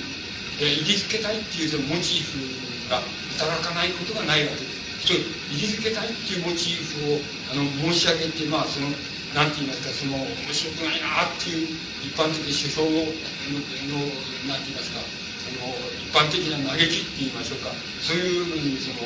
あのなんかそのあれをつけてみますと格好をつけてみたいっていうことがあるわけですけどそうするとあのどういうことが言えるかっていうと割合にあのなんて言いますかあのどこからつまりどこを境にしてその健康なのかそれからどこを境にして健康じゃないのかあるいはどこを境にしてこっちから来ればそれはこっち側の考え方で来ればそれは正常だけどあのちょっとこの境としてこっちにしちゃえばどうも正常じゃない異常だっていう仕方がないんだっていうそういうなんかその境界線をこうあちこちするつまり異常さ異常さと正常さのうんどちらともつかないでしかもあのある時間を取ってくると正常だっていうようなところに出るたかと思うと24時間のうちある時間を取ってくると異常だっていうところにいるとしか思えないっていうふうにあの大体相当な人数の人たちがあのそういうふうにあのなりつつあるんじゃないかっていうふうに理解しましてそうするとあのそれを非常に鋭敏な文学者って小説家がそれをやっぱり作品に書くとつまり本当でない健康さと本当でない不健康さしかあの作品の中に出てこないということになっちゃうんじゃないか。だけど、本当を言うとそのそこを探れば、あのどんな人でも、大多数の人たちがなんか、あれ瞬間を取ってくれば、どうも異常だとしか思えないっていうようなところに踏み込んでいたかと思うと、あれ時間を取ってきたら、あのやっぱり正常だよっていうところにいるとかっていう、そういう境界線の曖昧なその正常さと異常さのところをこう行き来するようになってきちゃってるみたいなことがかなりな程度一般的な風潮としてあるんじゃないかなっていうところに、えーと、結かろうじて結びつけるとその面白くないなっていう文学もある程度あの意味あるもののようにその読むことができるんじゃないかなっていうふうにまあこじつけてまあこう書評を作りたいわけですよ。つまり書評家としては書評を作りたいということになるわけです。そうするとあのあるある時間を取ると異常だとその振る舞い方感じ方考え方異常なしかしある時間を取るともちろん正常なこのそういう境界線をこういうふうに危機しているそのなんて言いますかその精神的なその障害っていうのはいうのはお医者さんが境界性人格障害っていうふうに呼んでいるものだっていうふうにものに大変よく回答してでそれは大変増えつつあるっていうのがあの現状だっていうふうに思いますなぜこれが増えつつあるかっていうことはあの非常にまた根拠は非常に分かりやすいわけですそれはなぜかっていうと要するにあの日本の働く人たちの、まあ、その職場ですけどつまり産業ですけど産業で、えっと、農業とか漁業とか林業とか、まあ、いわゆる自然を相手にする職業に従事しているあの働く人は大体9%ぐらいしか日本の働く人全体の中でいないわけです。であの製造業とか工業とかそういうところで働いてる人は大体あの30%か二十数パーセントっていうくらいしかいないわけです。で大部分の人たちは、えっ、ー、とあの流通業とかサービス業とか本屋さんもそうです。あのとか学校の先生とか娯楽教育機関とかそういうところに働いている人が日本ではもうあの半分以上の人70何パーセントっていう人はそういうところで働いているわけところがあの、えー、我々は一人でにあの一人でに要するに、えーと、農業とか漁業とかとそれから都会周辺のその工工業地帯に働く都会人との人たちとの間に要するにいろんな問題が起きてで、えーと、緑を守れとか守らないとか破壊したとかっていうことが起こってるっていうふうにあの我々はそう考えがちですけどそれはそれは違います。違います。それはあの少数の部分はそうですけどつまり9%の人と20何パーセントの人はそういうところで緑を守れとか守らないで破壊しちゃったとかそういうことでやってるのはその9%の人と22%の人はそうなってるしかし大部分の人たちつまり50%以上です。70%、70数パーセントの人たちはそんなところで働いておりません。日本人は。あの第三次産業と言われていますけど流通業とかあのそういうサービス業とかそういうところで働いていますそういうところで働くこともあのですからもし公害病っていうのを現在考えなきゃならないとしたらあの第三次産業つまりその大多数の人たちが働いている流通業とかサービス業とそれから製造業都会の製造業とか都会周辺の製造業とか工業とかそこの間であの公害病っていうのが起こるっていうのが正しい考え方でつまり現在の大多数の公害病っていうのはそこで起こるっていうのは当然なはずなんででそこで起こるのが今のこのなんて言いますか境界がわからない精神あるいは人格障害っていうのが第三そこで起こってくる公害病であるわけです。であのその方が多数を占めて占め潜在的には今でもそうですけど多数を占めつつありますし多数を占めていくだろうことは全く疑いのないところなわけです。つまりそこはいわばあの現在の社会の要するに公害病のあの主たる、えー、て言いますか戦場って言いましょうかね主たる場面っていうのはそういうところに移ってきてるわけです。そうするとそういうところで起こる障害っていうのは何何かって言いますと例えば製農業と農業の問題境界の問題だったら自然を大切にしようとかあの要するに垂れ流しするなとかっていういうようなことで住んでいくわけですけどあの住んでいくわけですけど、まあ、制度上法にしたって飲んでもしたってこれだけ働いたからこれだけ米が取れたとかあのこれだけ働いたからコップが100個できたとかで150個作るにはもうちょっと働きゃいいんだとかっていうこの目に見えるそのなんか働いて作ったものっていうのは目に見えるものっていうのは多いわけです。そうしたらばあのどこで働きすぎたかとかってつまり100 100定時間で100しか作れないのに150作れって言われたらついやっちゃったっていうそしたらば時間が時間が勤務っていうのはだんだんいっぱい続いたとかでそこがあのそこはそうなってるのすぐに分かりますけど第三次産業っていうのはつまり物を作っていくら増やしたっていうようなことっていうのはないわけです。ですからあのどれだけ働きすぎてか過ぎないかっていうのも本当は測り難いので希望感でもって主観的に測る以外ないみたいなことがあるわけです。それから物を自分がこれだけ働いたからあの物はコップが、えーと、本当は100個100個しかできないのに俺がこれだけ働いたから150個でしたっていうのがちゃんと目に見えてあの結果が出てきたらあのまあそれなりにあの安堵感っていいますか安心感安心感みたいなのがあるわけですけど第三次産業みたいなサービス業とか融通業みたいになかなか自分これだけ働いたからこういう成果が出たみたいなことが目に見えないもんですからあのものすごく苛立つ苛立つって言いましょうかねもう参っちゃうっていうことがあるわけですそれが言ってみればその教会を行き来するその人格障害っていうことが現在増えつつあるっていうことのあの主なる、まあ、理由だろうなっていうふうに僕には思います。つまりそれはますます多く多く働いてそこで働いてますからあの働いて人は働いてますからあのそこでの障害っていうのが多分公害病の、現在でもそうですけどもこれからもであの公害病の主な公害病がそこにやってくるっていうのがこれ現在あるいはこれ以降の社会のあの公害病の在り方でそれをどうするかっていう問題が、まあ、非常に切実な問題としてやってくるっていうのは本当に、まあ、今でもなりつつありますけどもあのこれからもっとなりつなっていくっていうようなことになるだろうっていうのは僕僕なんかの理解の仕方でつまりそこまで結びつければあのなんかあの純文学の作家たちがおかしな東洋イメしか描けなくなっちゃってるっていうことの理由はあの大変根拠があるっていうふうにあの言うことができます。しでそれがあまりいいあのいい不健康さでもないよなっていいっていうふうにおかしな言い方ですけどいい作品としての不健康さでもやってない本格的な意味の不健康さでもないよなっていうのと本格的な健康さでもないよっていうそういう理由もまた大変分かりやすくつまりなるほど分かるなっていうこういうことを本格的にあのに迫ってこないとやっぱり本格的な不健康さもまた描けない。しかし潜在的な、まあ、そういう不健康さはちゃんと描かれて現在描かれているよっていう理解すればあの書評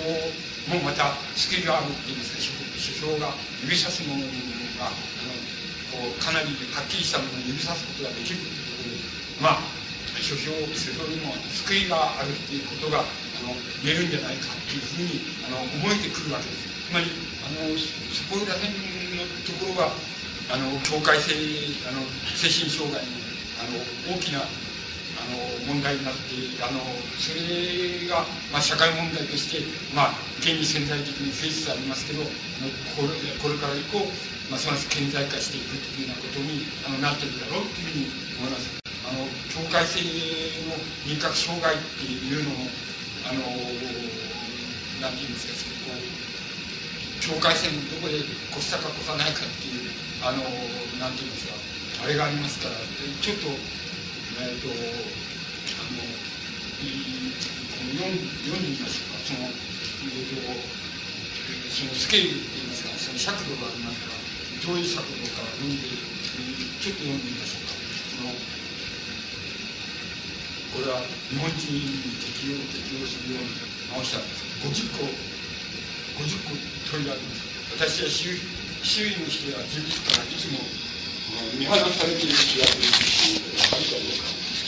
私は自学のようなことを責めているということがあるかどうか自分、え、私は自分を傷つけな傷つけたくなる時があるかどうか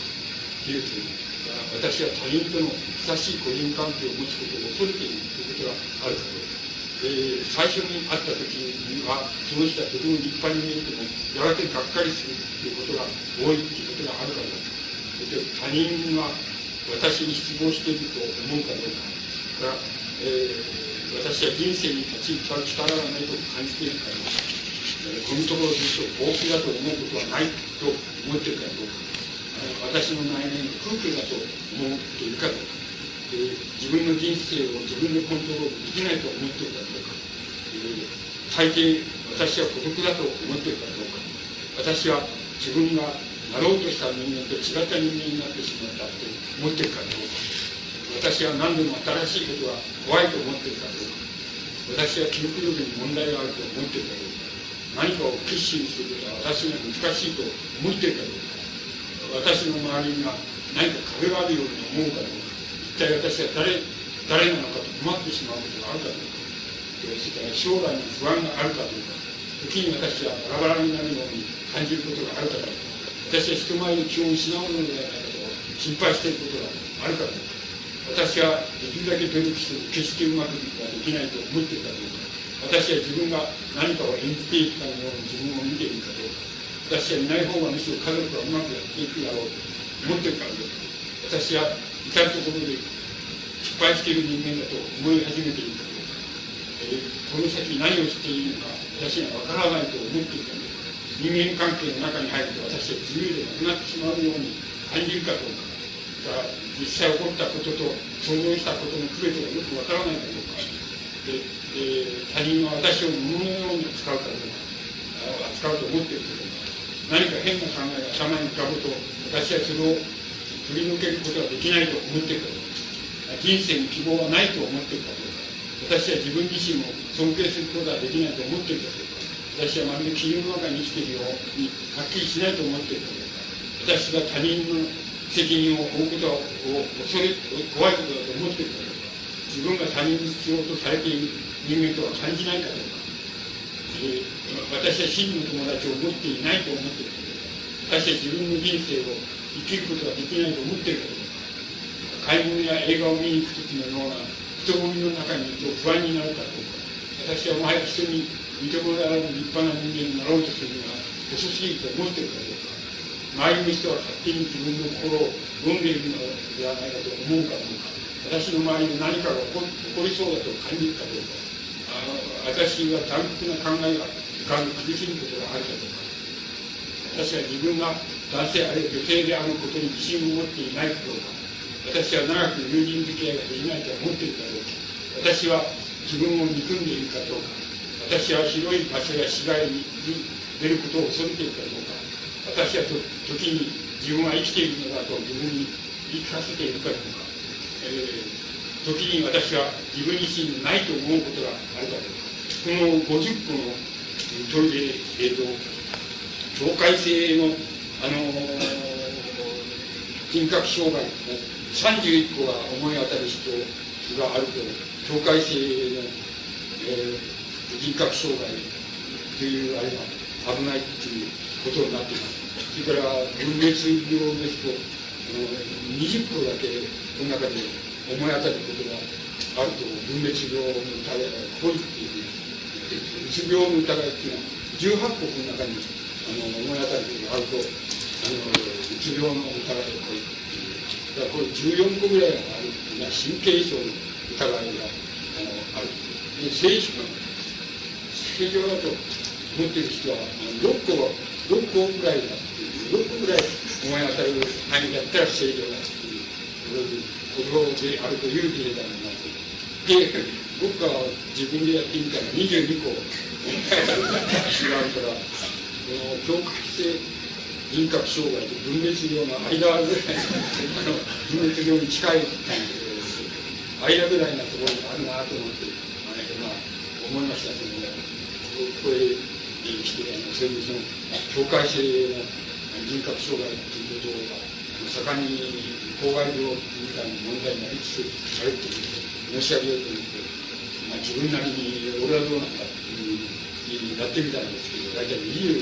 に思い当たるところがありましたね。だから、相当いけねえっていうふうになってると思います。本当に人は6個、えー、6個平均して6.2点6そのくらいしか思い当たることがなければ、あの大変正常だっていうことになるんだそうそうですつまりあのそのくらい皆さんもあの多分あんまり正常な人って6ぐらいって一つじゃないかなっていうのは僕の理解の仕方でかなりな程度これ思い当たっちゃうっていうふうにできてるように思いますあのこれがとてもあのごくここ数年来あのもっと潜在的にはもっと前からなんでしょうけどあの数年来顕著になってきたその精神境界をいつ超えていくか自分でも分かんないっていうでだけどあのある時はこういう時戦うってちょっとお前の判断おかしいとなんていうふうに見えるんだけどもあの次のあの瞬間にはもう時間が治っちゃったもんだからそれでまあなんとかやり過ごしているって言いますかけど本当はそういうあのおかしいねってお前考えておかしいねっていうようなあの場面に一日のうちに何回かあの何時間かっていうのはそういう場面にこういるっていうようなことになっちゃってるっていうのがねこれからあの顕著になりつつあるあのこの境界性の制限人格障害っていうことのあのこの何て言うんですか非常に大きな要因になっております。それであのこういうことを考えていきますと現代社会の何て言いますかあの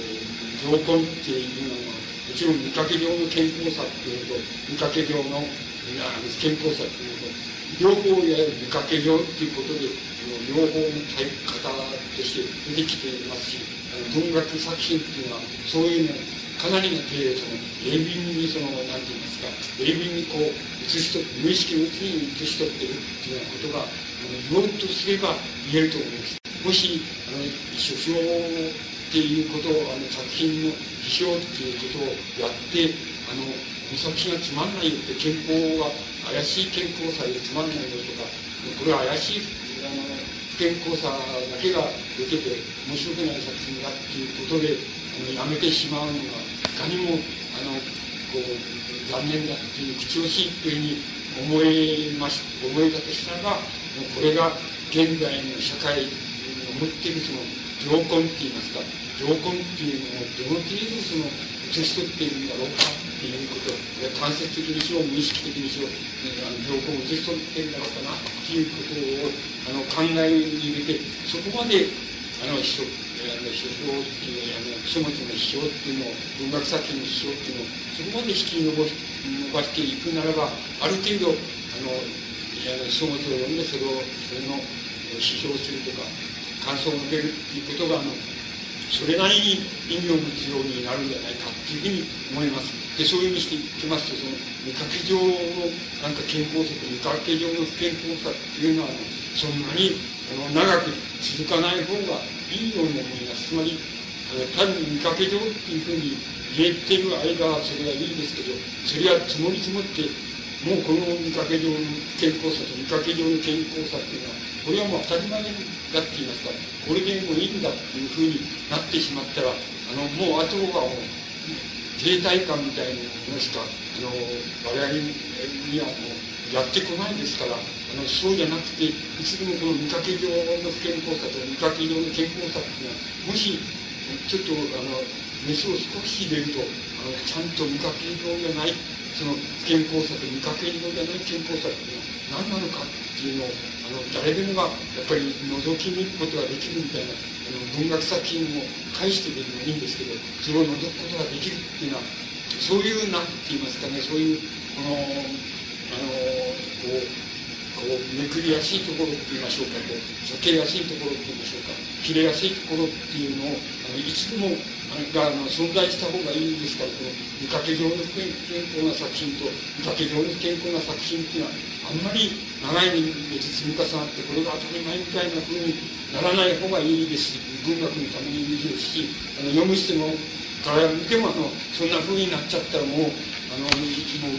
どうしようもないよって言いますか、動かしようもないよなっていう、考えようもないよなっていうことになってしまうと思いますので、あの、そういうことにならない方がいいと思います。ですから、あの、やっぱり、あの、本の、本を読むっていうことは、ことが必ずしも、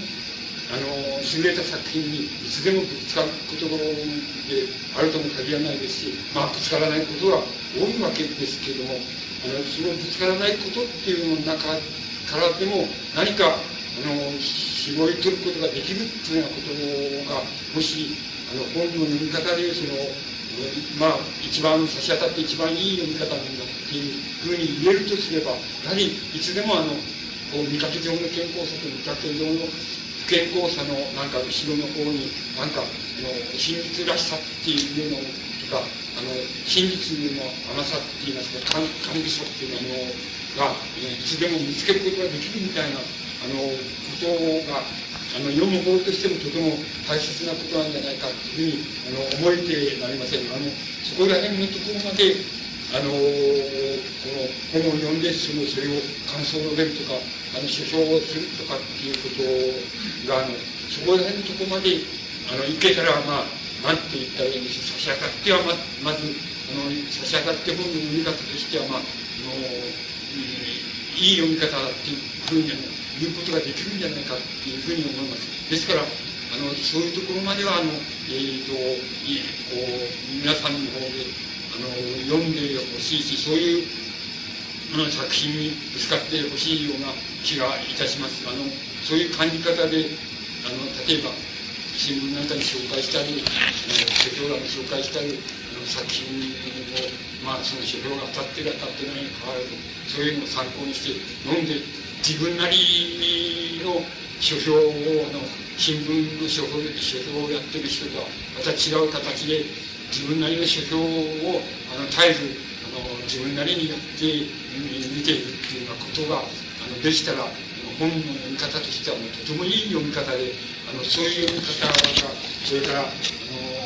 増えていってくださればとてもいいんじゃないかというふうに思います本というのはえっと、見かけ上は、あの、書物っていうのはだんだん読まれなくなって、あの、ストレートさがないわけです。つまり、映像とか、映像とか音楽みたいにストレートに感覚に訴えてるんじゃなくて、ひとたび言語、言葉みたいな間接的なものを通るものですから、まだるっこしいものですから、あの、本の読まれ方っていうのはだんだん相対的に言えば少なくなってるっていうふうに、なるわけですけど、でも、あの絶対値が少なくなってるわけじゃないわけです。ですから、あの依然として本というのは、あの去年よりも多分今年の方が本がたくさん読まれてるというふうに思います。でも、あのなんか、本当、本じゃないものの読み方、あの見方って、本当、音楽というふうに言えば、昔は音楽のを聞くとして少なくて、本読むとしては多かったけれども、今、音楽を聴く人の方が多くて、本は少なくなそういうことはありえますけども、あの、本を読む人の絶対を今決して言ってるわけじゃないわけです。ですから、あの、だから本の読み方の、あの、読まれ方の必要性といいましょうか、読まれ方っていうのは、あの、いろんな読まれ方があって、やっぱり本当を言うとなかなかの言語、あの、ここは言語だっていう読み方っていうのは、結局はもうその作者があの書いた作者がそう読まれたいと願った願って書いたその読まれ方にだんだんだんだん近づいていくっていうのがあの本当の読まれ方なんですけど誰にもそこまではなかなかやれないわけですつまりどんな作品でもあの5回10回ならまだあの作品いい作品を読むっていうことはあり得るけど100回みたいなことになってくるとなかなかそこまでは読むあれはないよなっていうふうになってくるわけです。だからあの、まあ、例には、教室のあんな軽いのを100回ぐらいのどうなのに乗りたって逸話がありますけど、そのくらいあの読まれたら大変にいいなと思うんですけど、つまりそういう読み方をされたら、あの作者ももってイメージでありましょうし、あの読む方もきっとそこまで読んだら、ものすごいあのいいところがあるっていうの読み方っていうのになっていくんだろうと思いますけど、そこまでは暇がないよっていうのは、普通の一般の考え方でしょうけども、でも、あの、気持ちっていうのは、あの、必要性がなくなっていくわけじゃなくて、やっぱり絶対読む人の絶対がある出る本の絶対数っていうのは、やっぱり年々増えているっていうことは確実に言えるわけですからそこの中で本の読み方っていうのを工夫していくっていうことの必要性っていうのはあの衰えるとまたないというふうに思われます。だからあのそこら辺のところであのいい読み方を、えー、あのしてくださるようになれたらまあ、うん、もって、まあ、書評をやってなんかそれを一冊の本にしたみたいなそういう人間としてはもう大変もって名すべきだっていうふうにあの考えておるわけです。えー、あの一応これであの終わらせていただきます。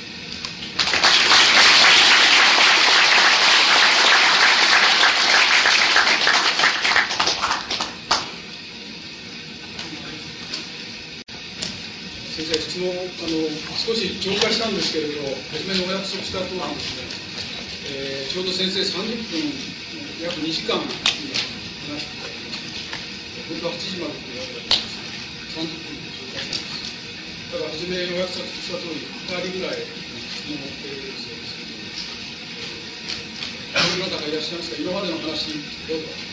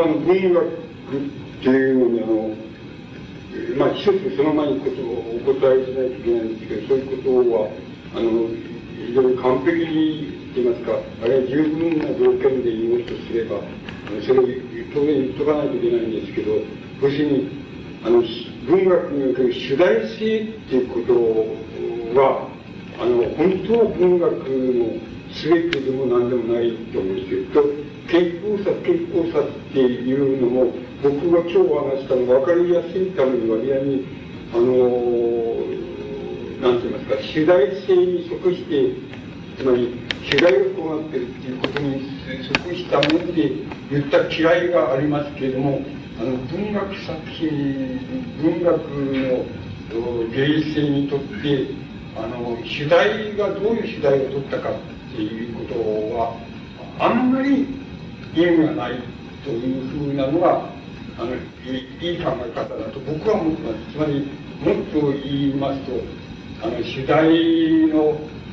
あの主題が積極的であるとか消極的であるとかっていうあれ主題として何を選んだかってあの不健康を選んだか健康を選んだかっていうことはあの別にさして文学にとって問題にならないっていうま、ならないんであのならないんで文学立場っていうのがあるとすればあらゆるあのもう限界の不健康さ限界の悪っていうようなものをなお許容することができるっていうあのつまり世間的なって言いますか社会的な常識に反してあのあらゆるその不健康さあらゆる悪っていうのを文学がなおかつ包括することができるっていうことが唯一文学が持っている立場だっていうふうに僕はそう思ってますね。それからそのあのなんて言いますかその歴史性っていう中にはその階級性があったって今あなたのおっしゃった司馬遼太郎でもいいんですけどあの司馬遼太郎っていう、えー、人のその歴史小説っていうのはかなりな程度あのいい歴史小説だっていうふうに思いますけれどもあの本当は要するに嘘つけっていうあの全部嘘つけなんですよ。つまり嘘つけっていうことはあの司馬太郎独特のあのフィクションの作り方でもってあの真実らしさっていうふうにあの見せているっていうふうに思うんですそれは何と比べればいいかっていうと例えば司馬太郎の歴史小説っていうのじゃあ模様外の自然小説っていうのと比べると比べてみればよくわかると思います。それはでも司馬太郎の歴史小説ってのはるかに通俗的ですよ。それまあ、通俗的っていう意味合いはパターン的ですよ。あの、パターン的ないように非常にうまく、あの、頭かりやってありますけど、しかしよく読めば、やっぱりパターン的ですよね。これは、例えば、トルスイの、えーと、戦争と平和っていうのは、まあ、一緒の歴史小説なんですけど、これと比べればまた、非常によくわかるんで、この、もうまるでそれを比べたら、比べ物にならないくらい通俗的なものですね。だから、僕は、あの、えこう通俗性、通俗性じゃないっていうような言い方を、で、あの、歴史小説を片付けますけれども、その、そこでいう通俗性であるか通俗性でないかっていうことは、僕は、あの、歴史小説のかなりの程度、あの、本質的な部分に属するだろうって、それを例えば、それは、えっ、ー、と、楽器みたいな人に言わせると、また、そこに階級っていう、あるいは階級意識みたいなことが入ってくるわけなんですけど、あの、僕、僕も若い時は、部活みたいなの影響を受けましたけど、いかにして、その、ああいうのいかにして克服するかっていうようなことが課題で、で、僕は社会主義リアリズムの批判っていうのを書いて、その後に、あの、これ批判だけで決めっていうことで、じゃあ、僕、自分の文学理論をっていうふうにあれして、言語にとって美とは何かっていうのを書いたわけですけども、僕、これでもって完全に、ルカーチ流の、その、考え方っていうのは、完全に克服化したっていうふうに、僕は思ってますけどね。あの、これは、ルカチの、えーと、書いたものに比べて僕の書いたものがいいっつってんじゃないですよ。あのつまり、えー、書いた書き物としていいって言ってんじゃないないんですよ。つまりそういう意味で言うとルカーチってのは大変な人だっていうのも思うけどもそういう意味で言ってんじゃなくてどっちがどっちがつまりあの真に近いかっていうふうに言えばもう僕の方が真に近いと思ったつまり完全に超えたよっていうふうに思っています。あのえっ、ー、とあのそれはちょっと大変僕なりに苦心してしたんですけどもあのそれはもう大抵その死の論議っていうのは僕の言語とってっていうのは超えたなっていうふうに僕は思ってます。つまりあれはそういう意味ではあのちょっと世界的な、うん、本なんですよ。あの議論なんですよ。あのえっとあの僕は海外なんて知らないんですけど大抵そうだと思いますよ。だからそれは僕あなたの言うようなふうには思ってなくて、また、あの、しこう、司馬太郎の小説なんかを、まあ、つまり、かなり、かなりいいんだけど、かなり好きだよなっていうものとして、僕は読みますけど、あの、読みます、好きだから、かなり読んでますけども、あの、そういうふうに読んでますね。あの、本格的に言ったら、そんなことないよって、あの、いい歴史をしたらたくさんよっていうふうに、ね、どうしてもなっちゃうと思うんですね。だから、そそれはちょっとあれですと思います。それから、その向田さんの作品っていうのも、あの、いいんですよね。つまり、あの、よえっ、ー、と、言ってみれば読み物って言いますか、そのエンターテインメントみたいなものの、こう成り立ちから言ってみるととてもいい作品で質の高い作品でっていうなるあのわけなんですけれどもあのやっぱりあのそういうあのエンターテインメントっていうのの特徴はやっぱり一つはパターンパターン認識であの物語が展開されるっていうそういうことがあの一つとてもあの大きな特徴としてあのこう前面に出てきちゃうんですねそうするとあの向田さんの作品はそのパターン認識っていうのを可能に否定しきれてるかとそうでなくてやっぱりあの類型的なパターンっていうのはどうしても最後に残るっていうことが残っていることが少しあるということでそれからもう一つはあのエンターテインメントの特徴が要するに取材主義だっていうことです。つまり取材どういう取材を取材を描いているかってことはかなりな程度大きなウェイトを占めるのがあのやっぱりエンターテインメントの特徴だと思います。しかしエンターテインメント文学っていうのの中にはエンターテインメントもありますし非エンターテインメントもあるしまたシーカーみたいなつまり詩みたいなのもあるっていうような意味合いで全般全体的に文学の考える場合には取材がどうであるかっていうことはあの決してあの作品の大きな要因にはならないっていうことを言う方があの正しいように思います。つまりそういう意味で言ったら向田さんの作品の持つその不健康さと健康さっていうのの理解の仕方っていうのも類型性ということと取材取材の積極性って言いましょうか。その二つのこう何て言いますかね。この要因っていうのをあの完全に否定するっていうようなところまではやっぱり言ってないんじゃないかなっていうふうに僕は思っています。それは僕の評価ですけどね。ですが外して言えばあなたのおっしゃったところで俺はしまったと思ったのはやっぱりあの取材っていうのは必ずしも文学にとってあの大きなあれじゃありませんよっていうことはあの理解として文学に対して大きなあれではありませんよっていうことをやっぱり言う言うべきだったかな。やや取材主義的なあのこう読み方の一生の仕方をしちゃったかなっていうことを考えてちょっとしまったなって思ったんです。ねそれから文学の立場っていうのもそうなんですけどこれこれの立場って階級的立場とか、うん、あの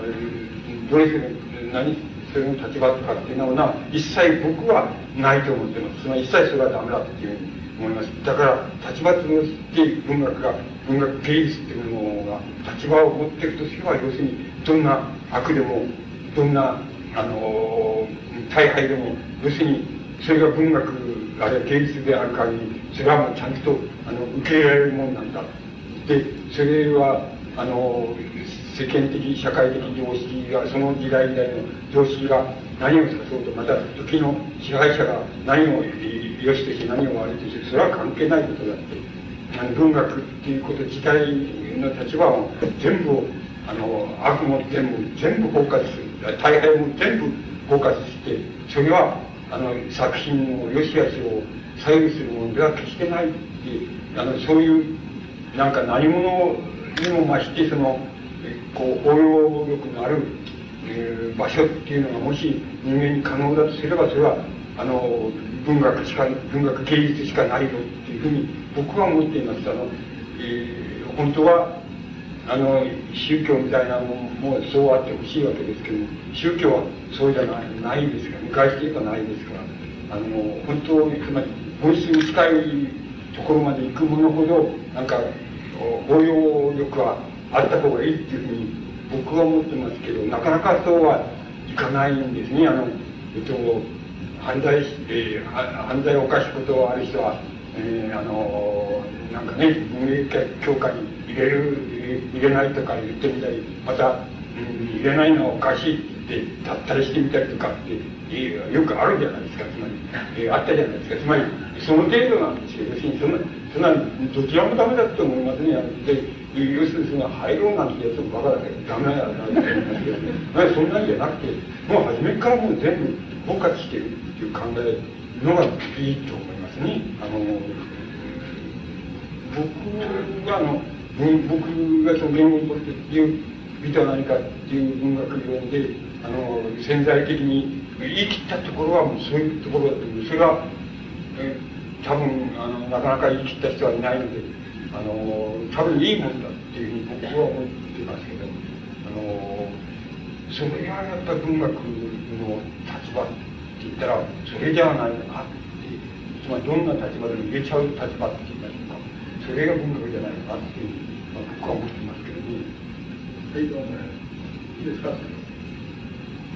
あの大変残念なんですけどね、もう一つ本当は質問を受けたいんですが、ここはあの9時で閉店なんです。ここはあの観光堂を借りてるもんですから、観光堂でしたらあの10時と11時でも構わないんですが、あの9時にはあの閉鎖されるそうですので、えー、申し訳ございませんが、これで、えー、やらさせていただきます。あの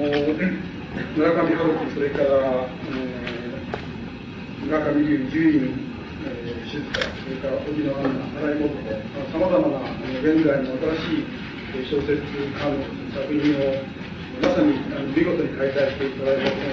と大変ですごく具体的に、えー、話していただきました。えー、詳しいことはこの新書物の解体学の中にたくさん入っています。えー、ぜひ、あの、会のお読みいただけたら幸いです。長時間大変ありがとうございました。終わります。